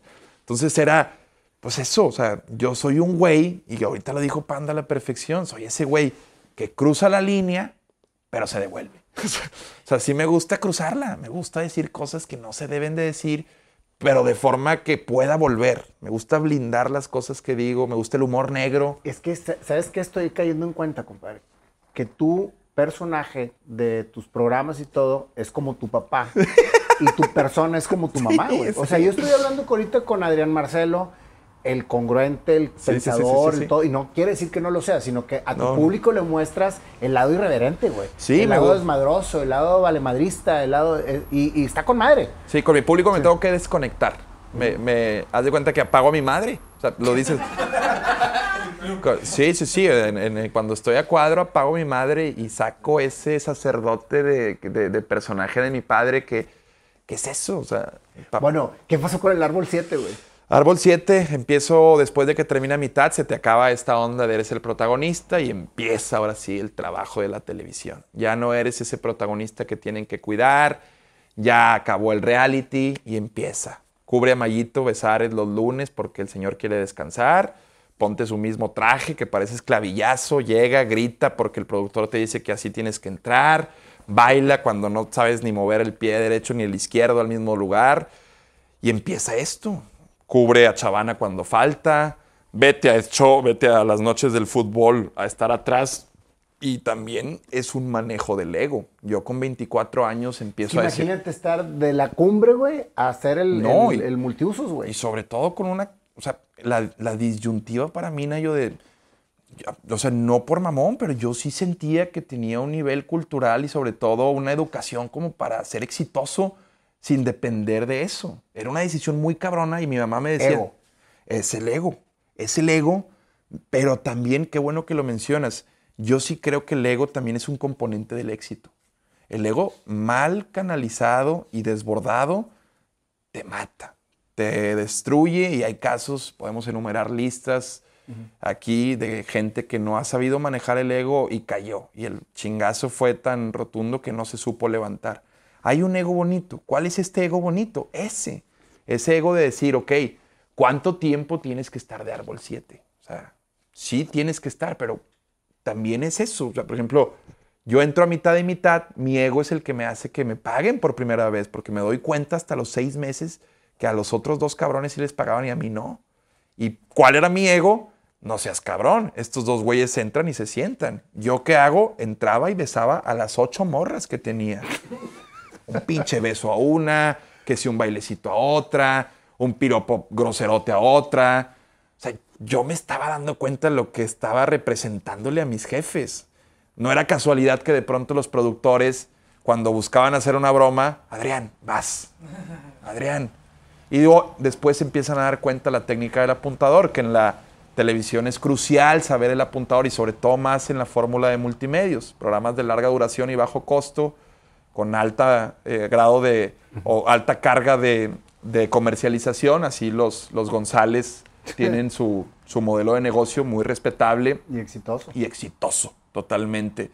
Y me doy cuenta también eh, de, de, eso, o sea, de, de que el ego funciona también para pues decir, ok, o sea, ya me toca hacer algo distinto a esto. O sea, y yo cuando me entero que no, le, no me pagan a mí, ese ego es el que me hace ir. O sea, porque un ego no. Es cierto, tienes toda la razón, nunca lo había visto así. No, no, y, entiendo tu punto, el ego.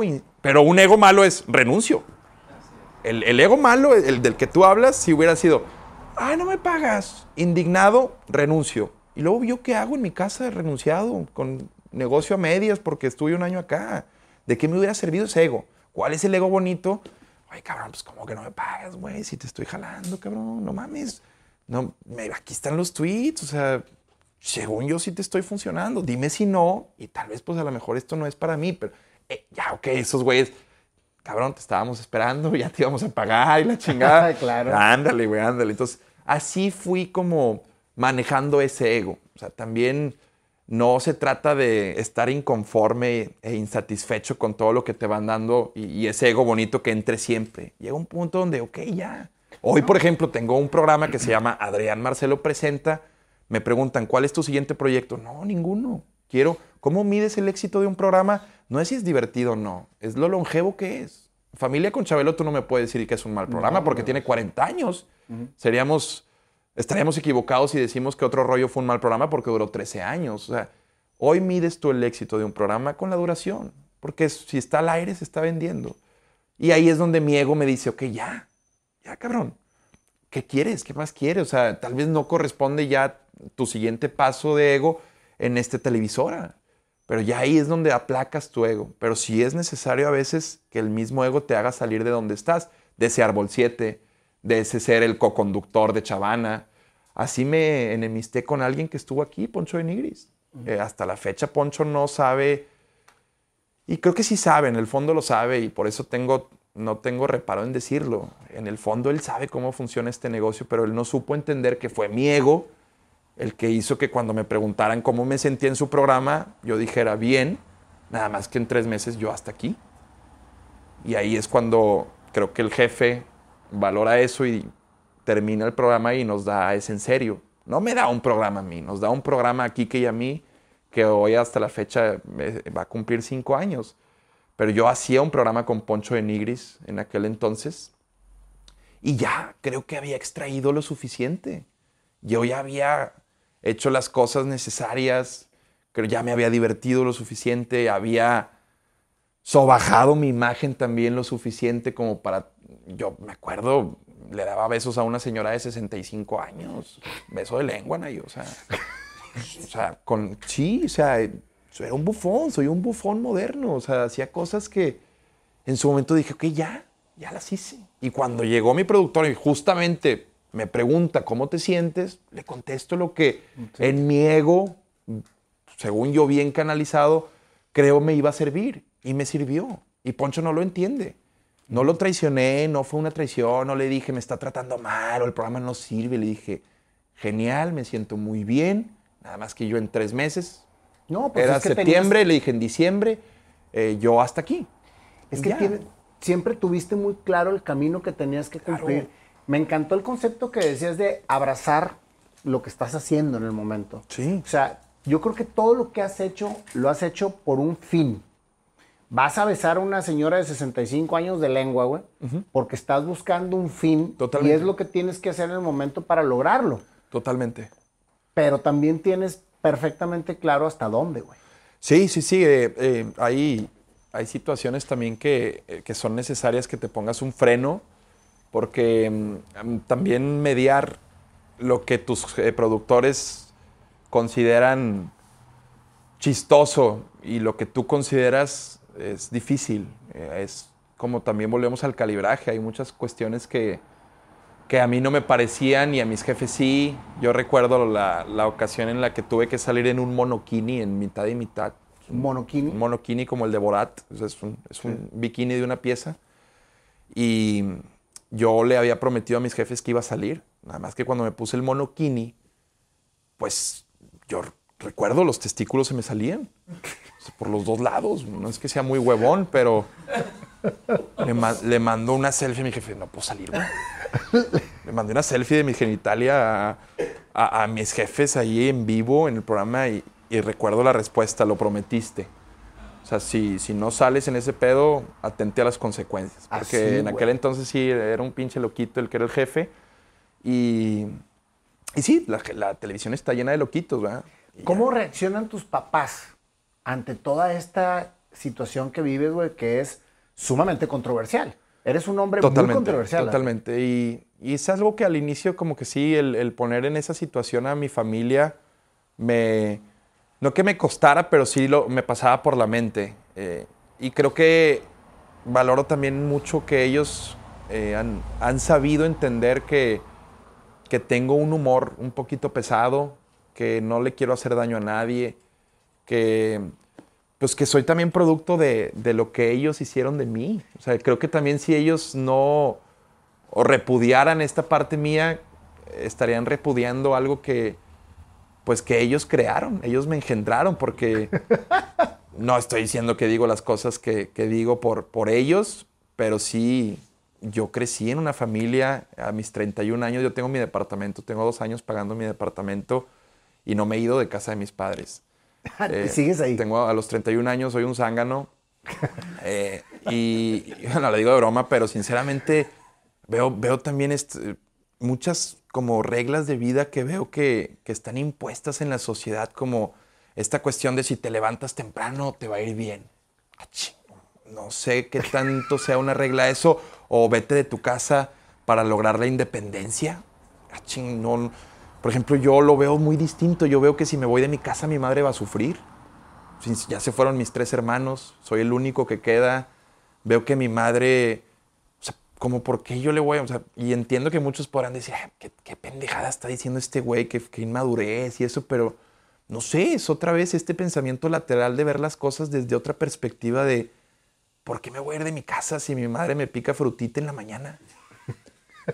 Y, y, ojo, y todo, ¿por qué le haces eso a tu madre? Y yo le hago, si mi mamá no me pica frutita, su día no es igual de bueno. O sea, mi madre se siente realizada cuando me pica, y no es frutita de que melón, papaya y chingate, no.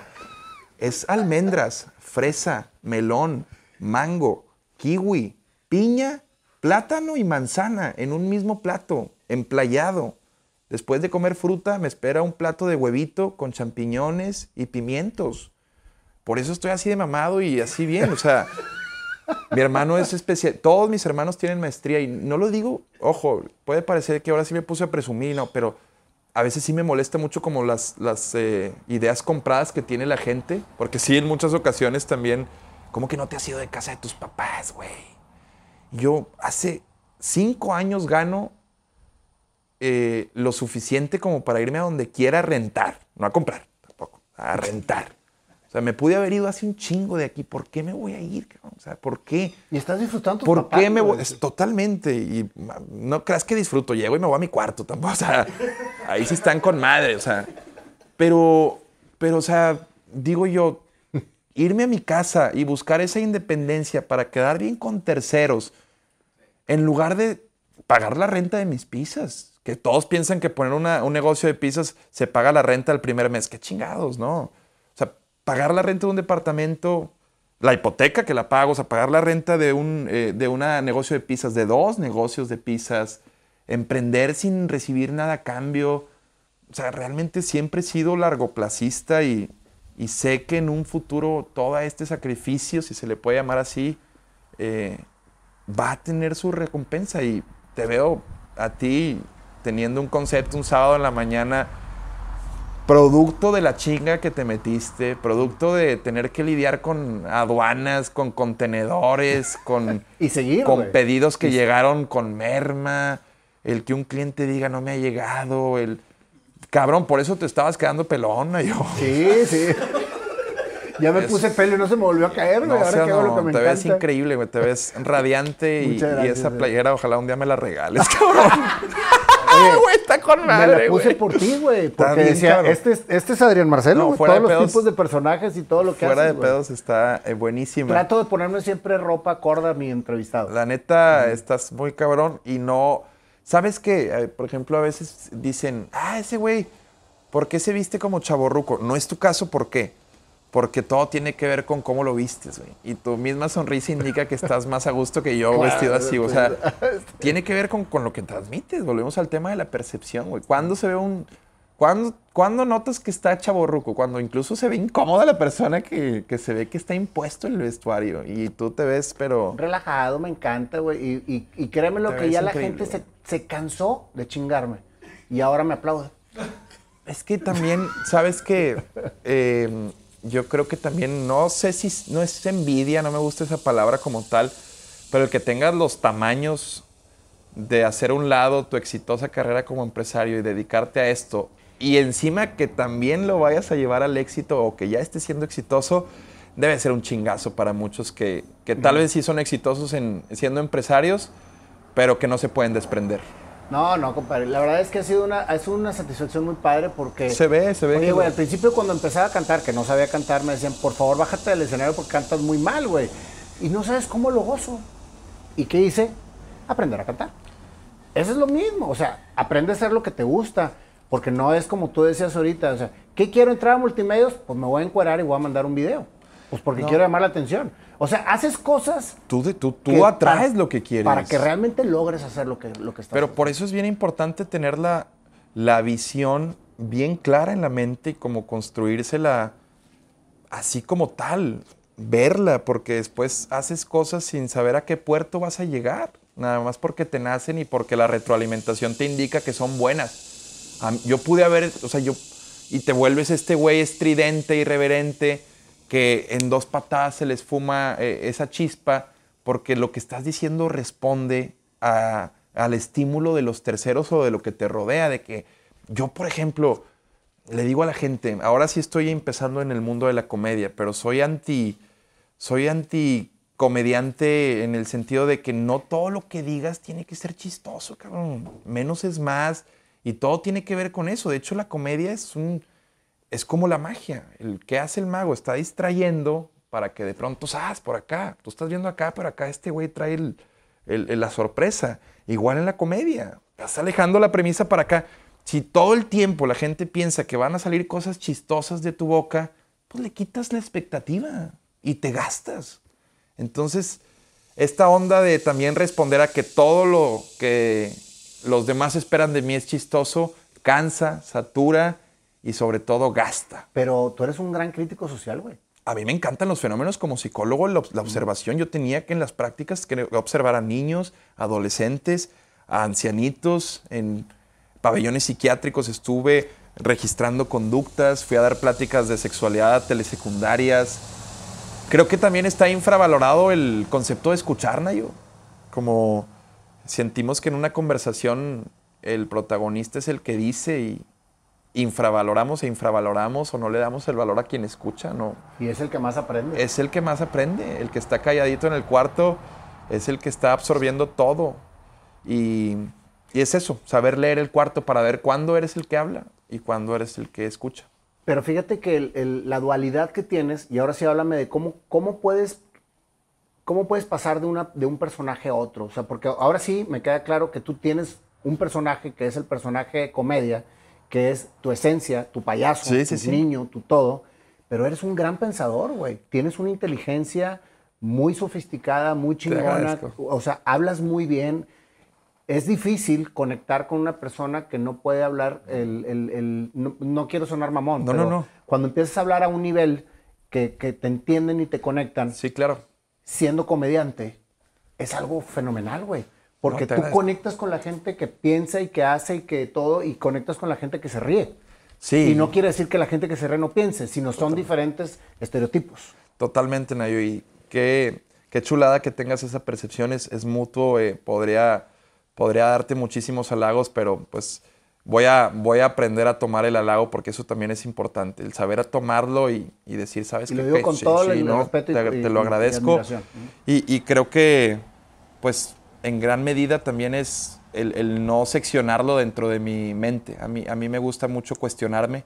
Creo que las personas crecemos cuando nos sacan de nuestra área de, de confort, de nuestra zona de seguridad. Eh, el cuestionarse es eso, el, el constantemente estar preguntándose si lo que estás haciendo está bien, eh, es en gran medida lo que me ha hecho, creo, crecer en, en- en este medio en el que me desenvuelvo, que también después le damos mucha importancia por, por la cuestión de, de que tiene, como yo le llamo, un daño colateral que, que se llama fama, o, o sea, es figura pública. Pero yo lo que he platicado aquí, lo platicaría igual si hubiera crecido dentro de los negocios o siendo un gerente en una planta. O sea, para mí el éxito no tiene nada que ver con una cuestión de que los demás reconozcan tu trabajo.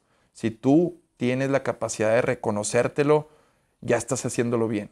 Y eso es algo difícil a veces, darle valor a lo que haces por, por esta cuestión de, de no creértela. Entonces, para mí es como mediar constantemente, o sea, es un balance, es como homeostasis, un, e- un equilibrio constante de no creérsela, pero tampoco hacia abajo. O sea, humildad, me dice el buen bandido, un- mi socio, amigo, un gran amigo, es ni creerse de más, pero tampoco creerse de menos. Entonces es estar constantemente practicando este concepto en mi mente y sobre todo eso, cuestionarse. A mí me gusta filosofar, el hábito de lectura lo tengo arraigado también desde temprana edad, gracias a mi madre, y, me gusta mucho eh, en psicología, eh, por ejemplo, eh, mucha de, de la noción para entender la psicología viene a través de la filosofía, los primeros pensadores, los griegos, después los pensadores romanos, después también incluso cómo se construyen los dogmas de, de fe en la religión con Santo Tomás Moro, San Agustín. Todo eso a mí me fascina porque es filosofía. A mí me enseñaron en la maestría un buen maestro, el, el profesor Gerardo Robles Gil, daba un consejo y si tengo hijos hasta me gustaría ver si lo pueden aplicar, que antes de cualquier carrera que estudies, si tienes nociones o si puedes estudiar filosofía, mucho mejor, porque después con bases filosóficas el conocimiento llega y se impregna mucho mejor en ti. Entonces, para mí eso es muy valioso, entender, eh, entender o tratar de entender cómo funciona el mundo. Y, en ese sentido la adaptabilidad juega un papel importante. Decía Piaget, un- uno de los primeros psicólogos de la historia, que hablaba de psicogenética, de los estadios en los niños, mapas mentales, y definía la inteligencia como la capacidad de adaptación. Yo creo, es, yo creo en eso. Tú eres quien eres inteligente porque utilizaste las herramientas que tu entorno te dio para crecer. Y vaya que las utilizaste bien. Conectaste puntos como comerciante y a lo mejor empezaste como comercializador, después fuiste a manufacturar para después convertirte en fabricante, pero supiste interpretar qué es lo que necesitaba tu mercado, qué necesidad tenía, cuál, cuál era la necesidad de atacar. Y creo que eso es adaptación, eso es inteligencia. Muchas veces confundimos inteligencia con tener muchos datos en la mente, con ser muy culto. Y para mí es igual de inteligente una persona del campo que con lo que le provió la vida supo salir adelante que una persona que se dedica a la bolsa en Wall Street. O sea, es eso. ¿Qué haces con tu entorno? ¿Cómo creces con lo que la vida, porque tú no escogiste dónde nacer?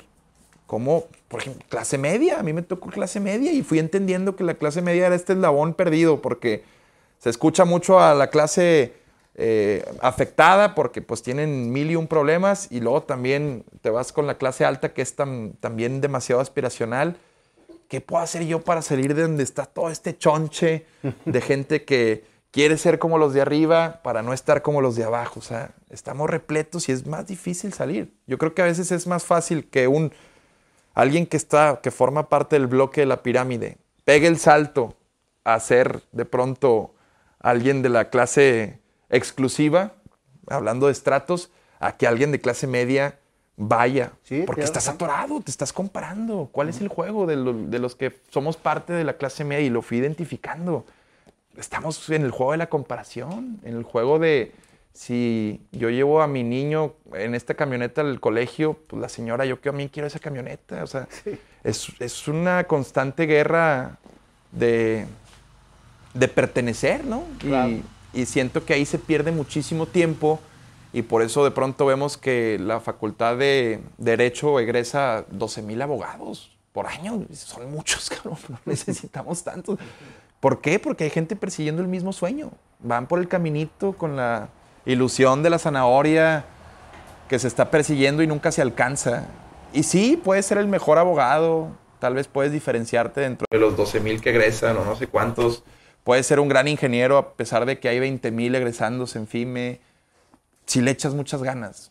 Pero creo que también eh, desde inicio, por comprar un camino que terceros nos pusieron en la mente, batallamos de más. Y no seguimos lo que platicábamos al inicio.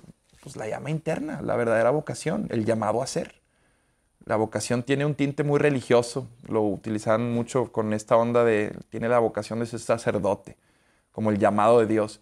Pero la realidad es que la vocación es la vida misma. ¿Cuál es tu vocación? Es muy, muy, muy hermoso encontrarse con personas cuya vocación se puede palpar. Tu caso, o sea, es fácil ver cuál es tu vocación. Tu caso.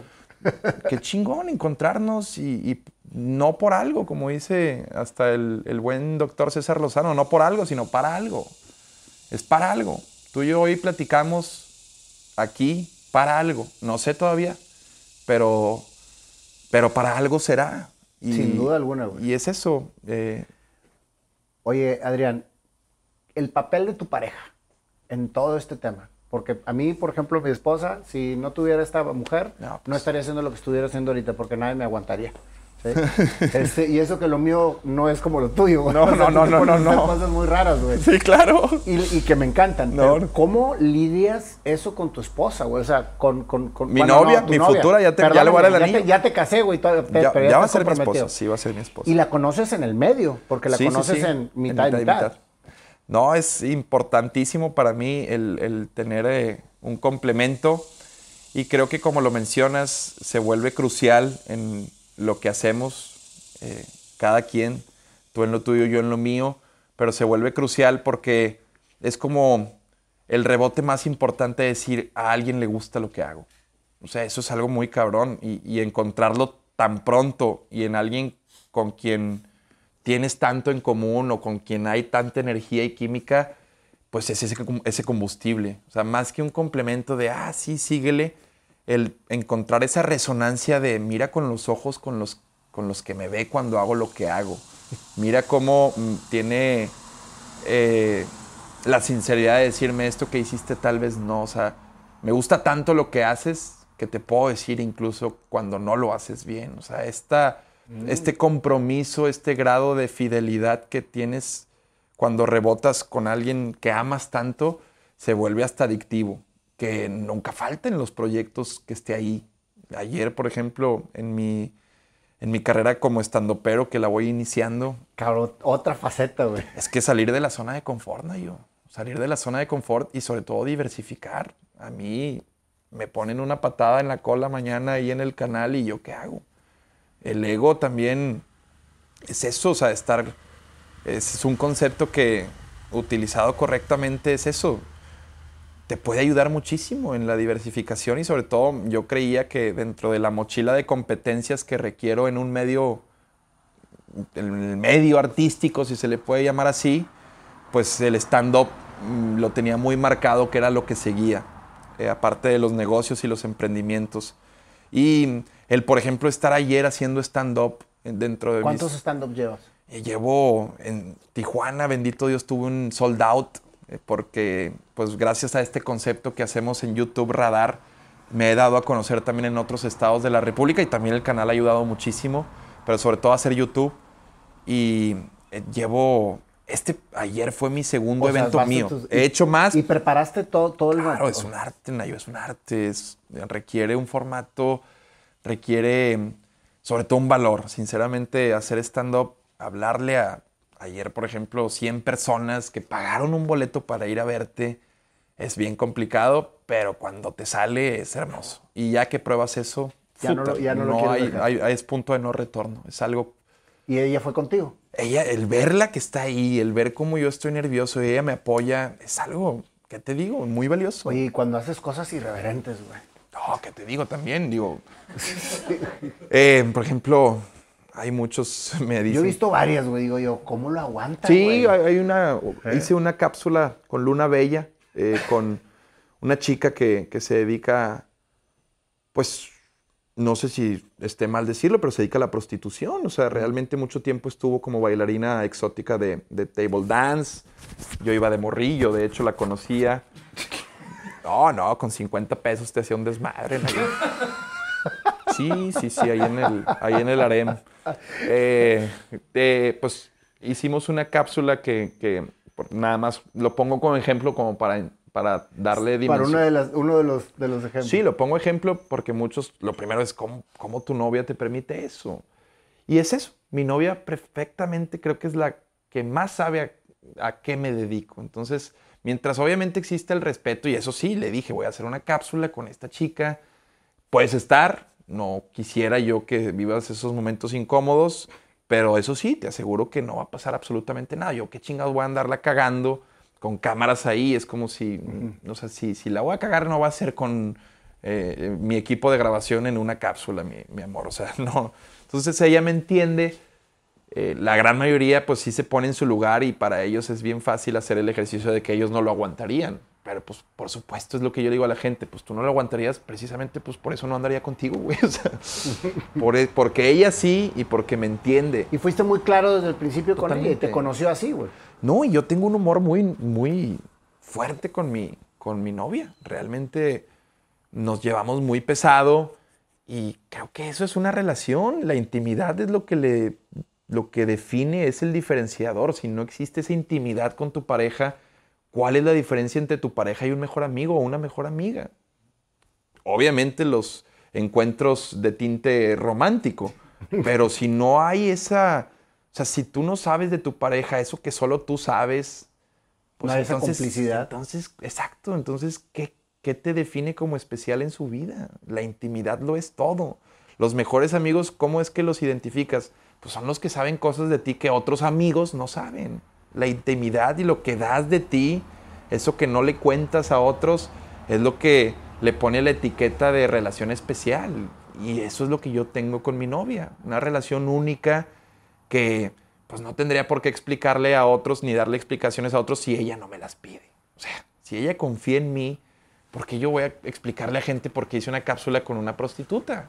O sea, Claro, a quien tienes que decirles a ella. y ojo, escucha feo prostituta. Yo a mujer, ella sabe, ella dice, es increíble, es una mujer demasiado desem- pues, desenfadada a la hora de expresarse. Ella dice que se hizo cristiana un tiempo y que dejó el cristianismo porque se cogió al pastor. O sea, o sea imagínate, imagínate esta, esta chica, el tipo de cosas que puede llegar a decir y hacer. Y hicimos una cápsula que alcanzó, recuerdo antes de que la borraran en Facebook, tenía 28 millones de reproducciones. Era un motelazo con ella, como una un manual de qué hacer en un motelazo con, con una chica.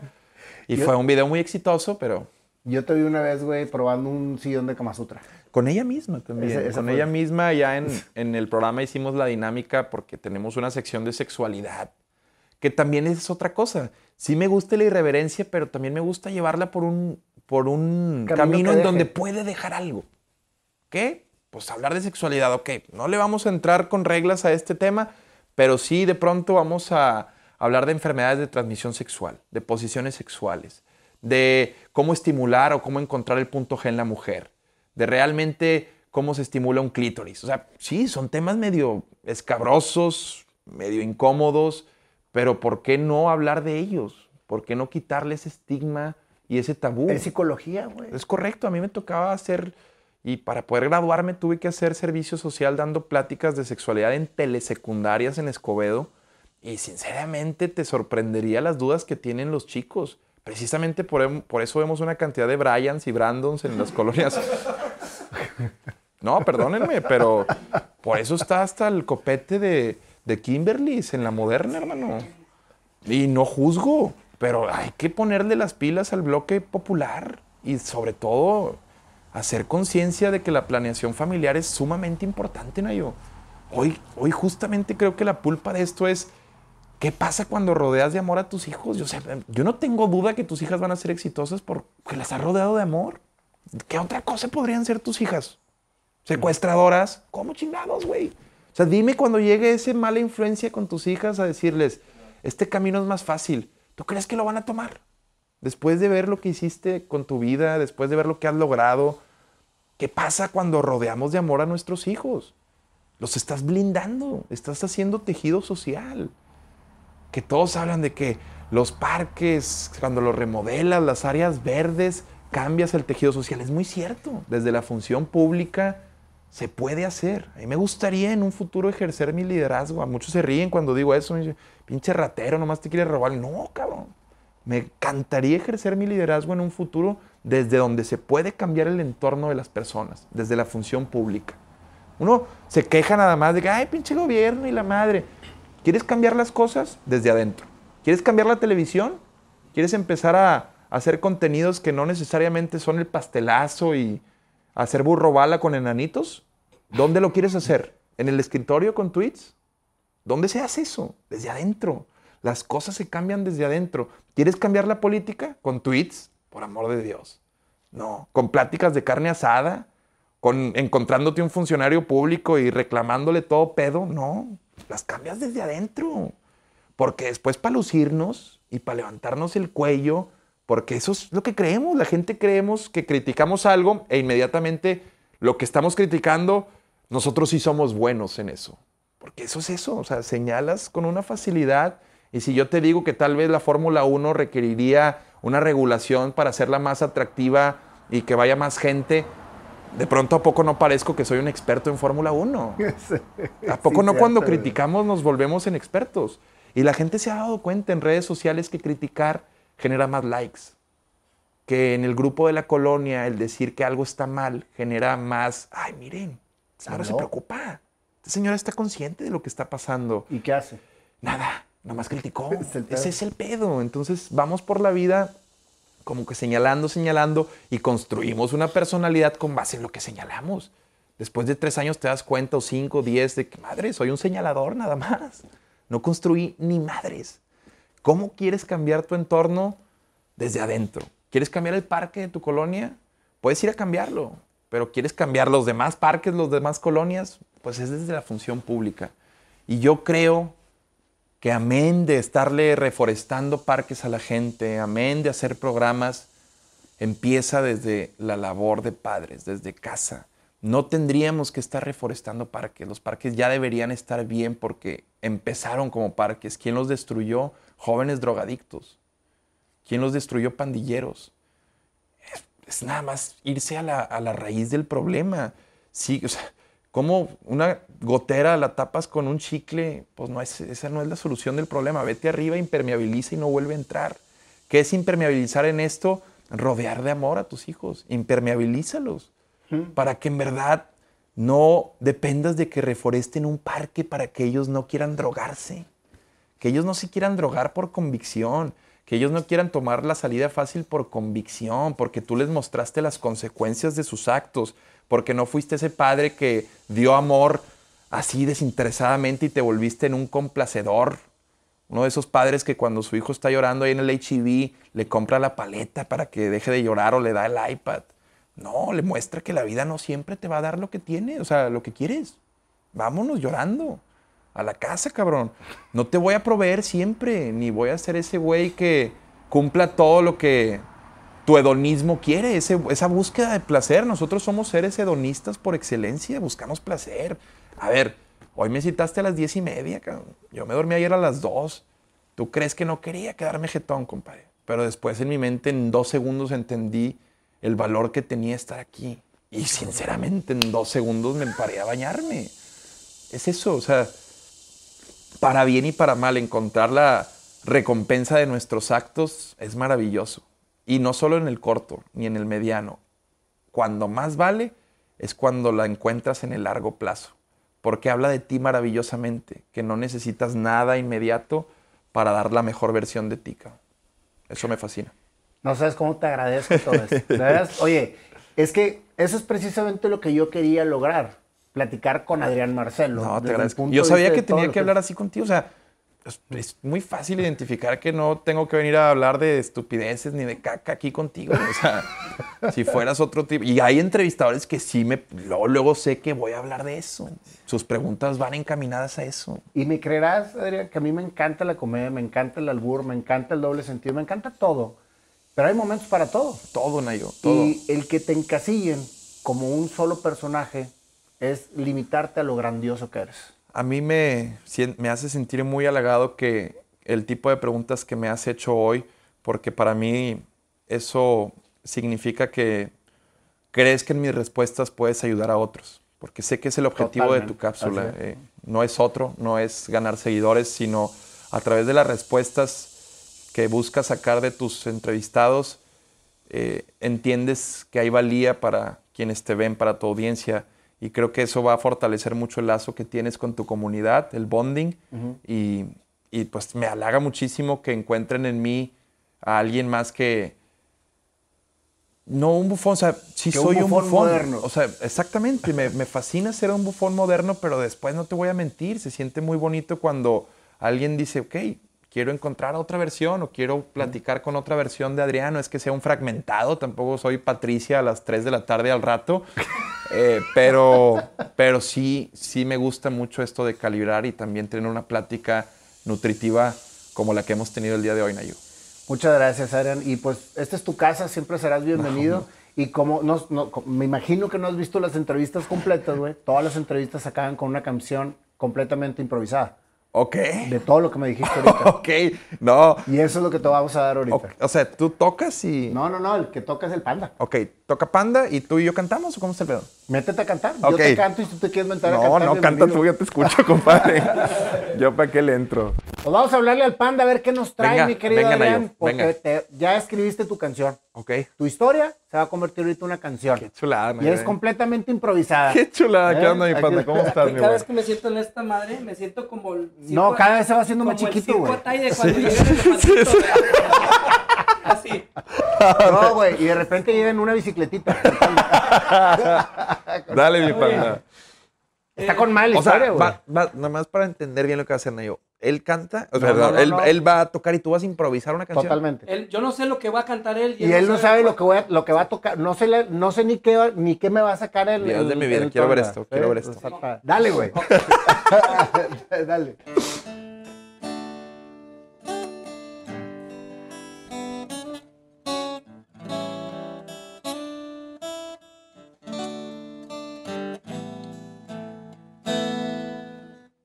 Niño payasito, infancia muy feliz, ambiente de comedia, todo estaba muy bien.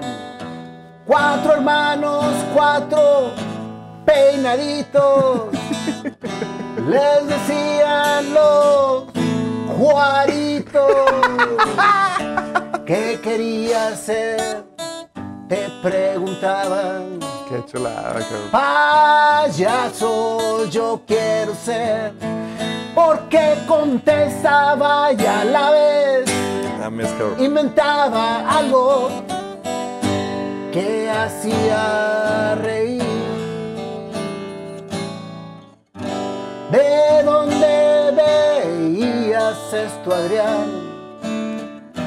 De tu padre que te enseñaba.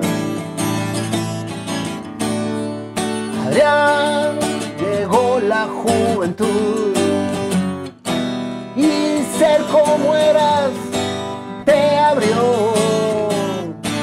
Tu madre te aplaudía siempre y fue pasando tu vida de repente.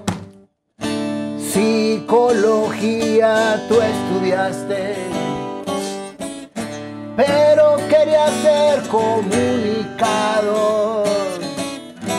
Lo apasionado de todo esto era como aprovechar lo que la vida te dio, lo que querías, hacia dónde ibas,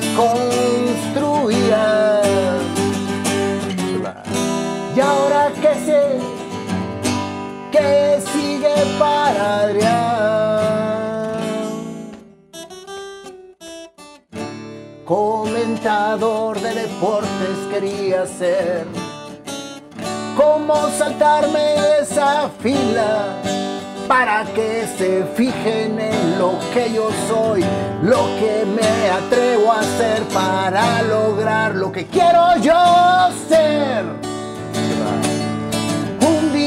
creaste, entruzasme tú el favor. Pero ¿qué fue lo que pasó? Que Willy en ti se fijó y viral se volvió. Adrián llamó la atención al querer entrar por la puerta que se cerró porque se cerró por no pronunciar la doble R.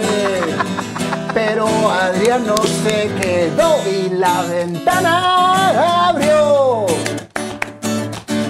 Mi otra mitad llegó. La fama alcanzó. Y adentro de la casa estaba que seguía, el objetivo aún no se cumplía. Fue solo temporal, pero tú dijiste, ¿cómo voy yo a sacar y potencializar lo que quería? ¿Cómo era? Entendiendo a quién me veía comprendiendo lo que tenía que yo hacer. Y una bola de pendejadas empecé a hacer. Besar señoras de 65. Y no solo besar, sino también lengüetear. Y a todo el mundo impactar pero el objetivo se cumplió de la mano de mi novia que siempre creyó. Viviendo en casa de mamá y papá, comiendo frutita todos los días. Porque eso es lo que yo quería, no como la sociedad lo quería. Simplemente hacer lo que para mí tenía la razón, aprendiéndole al viejo y todo lo que mi mamá decía en ese momento tenía. A Pepe Grillo y al zorrito, todos hablándome bonito, pero yo tomando mis propias decisiones. Siempre fui y seré lo que quiero ser.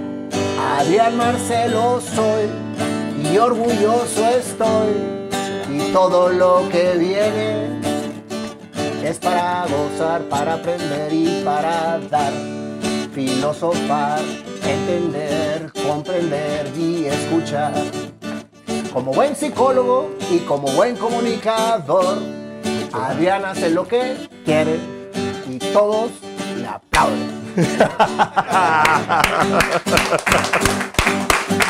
No, freguen, no, yo, no, hombre, dame un abrazo, compadre. Neta, qué chulada, güey. Qué chulada de canción me acabas Con de todo el amor. Panda, en serio. Qué chulada. ¿Esto se lo hacen a cada invitado? Sí, güey. Ah, su madre, estuve a nada de llorar. Y hay- hay- hay- sinceramente, hay, alguien que, Sí, que haya llorado, compadre. Muchos, muchos. Yo porque ahí sí puse el filtro de que, ay, no quiero llorar, pero qué bárbaro, qué bárbaro, cabrón. Qué La cosa es contar la historia cantada. Pues, pero memoria prodigiosa, hermano. En serio te pasaste y se siente bien bonito que te canten algo así después de, de platicar, chinga. Y No, la- no, es no. que te puse mucha atención. No, la verdad te agradezco muchísimo, no sabes el halago que, que me da que me hayan invitado aquí a todo el equipo y, y estoy seguro que este concepto en 20, 30 años debe seguir existiendo. Es muy, muy Dios bueno. te oiga, compadre, porque es para precisamente que la gente Es una semilla muy, tenga muy algo bonita. de todos ustedes. Oye, y sigue haciendo cosas irreverentes. Me, me encanta. Sí, cómo- panda. haces me Gracias. Por favor, Gracias. invita al panda en tanga. ¡Claro! Hasta rima, chinga. ¿Te atreves? ¿Te atreves? Pues como no, No, soy, como no soy en la nómina, no me voy a... Mira, no en tanga, en cueradillo y te la tapas con ese pedazo. así. Estaría, estaría genial, mi panda. Gracias, Nayo. Gracias a ti, A hermano, toda tu gracias. gente, gracias, en serio. Muy amables.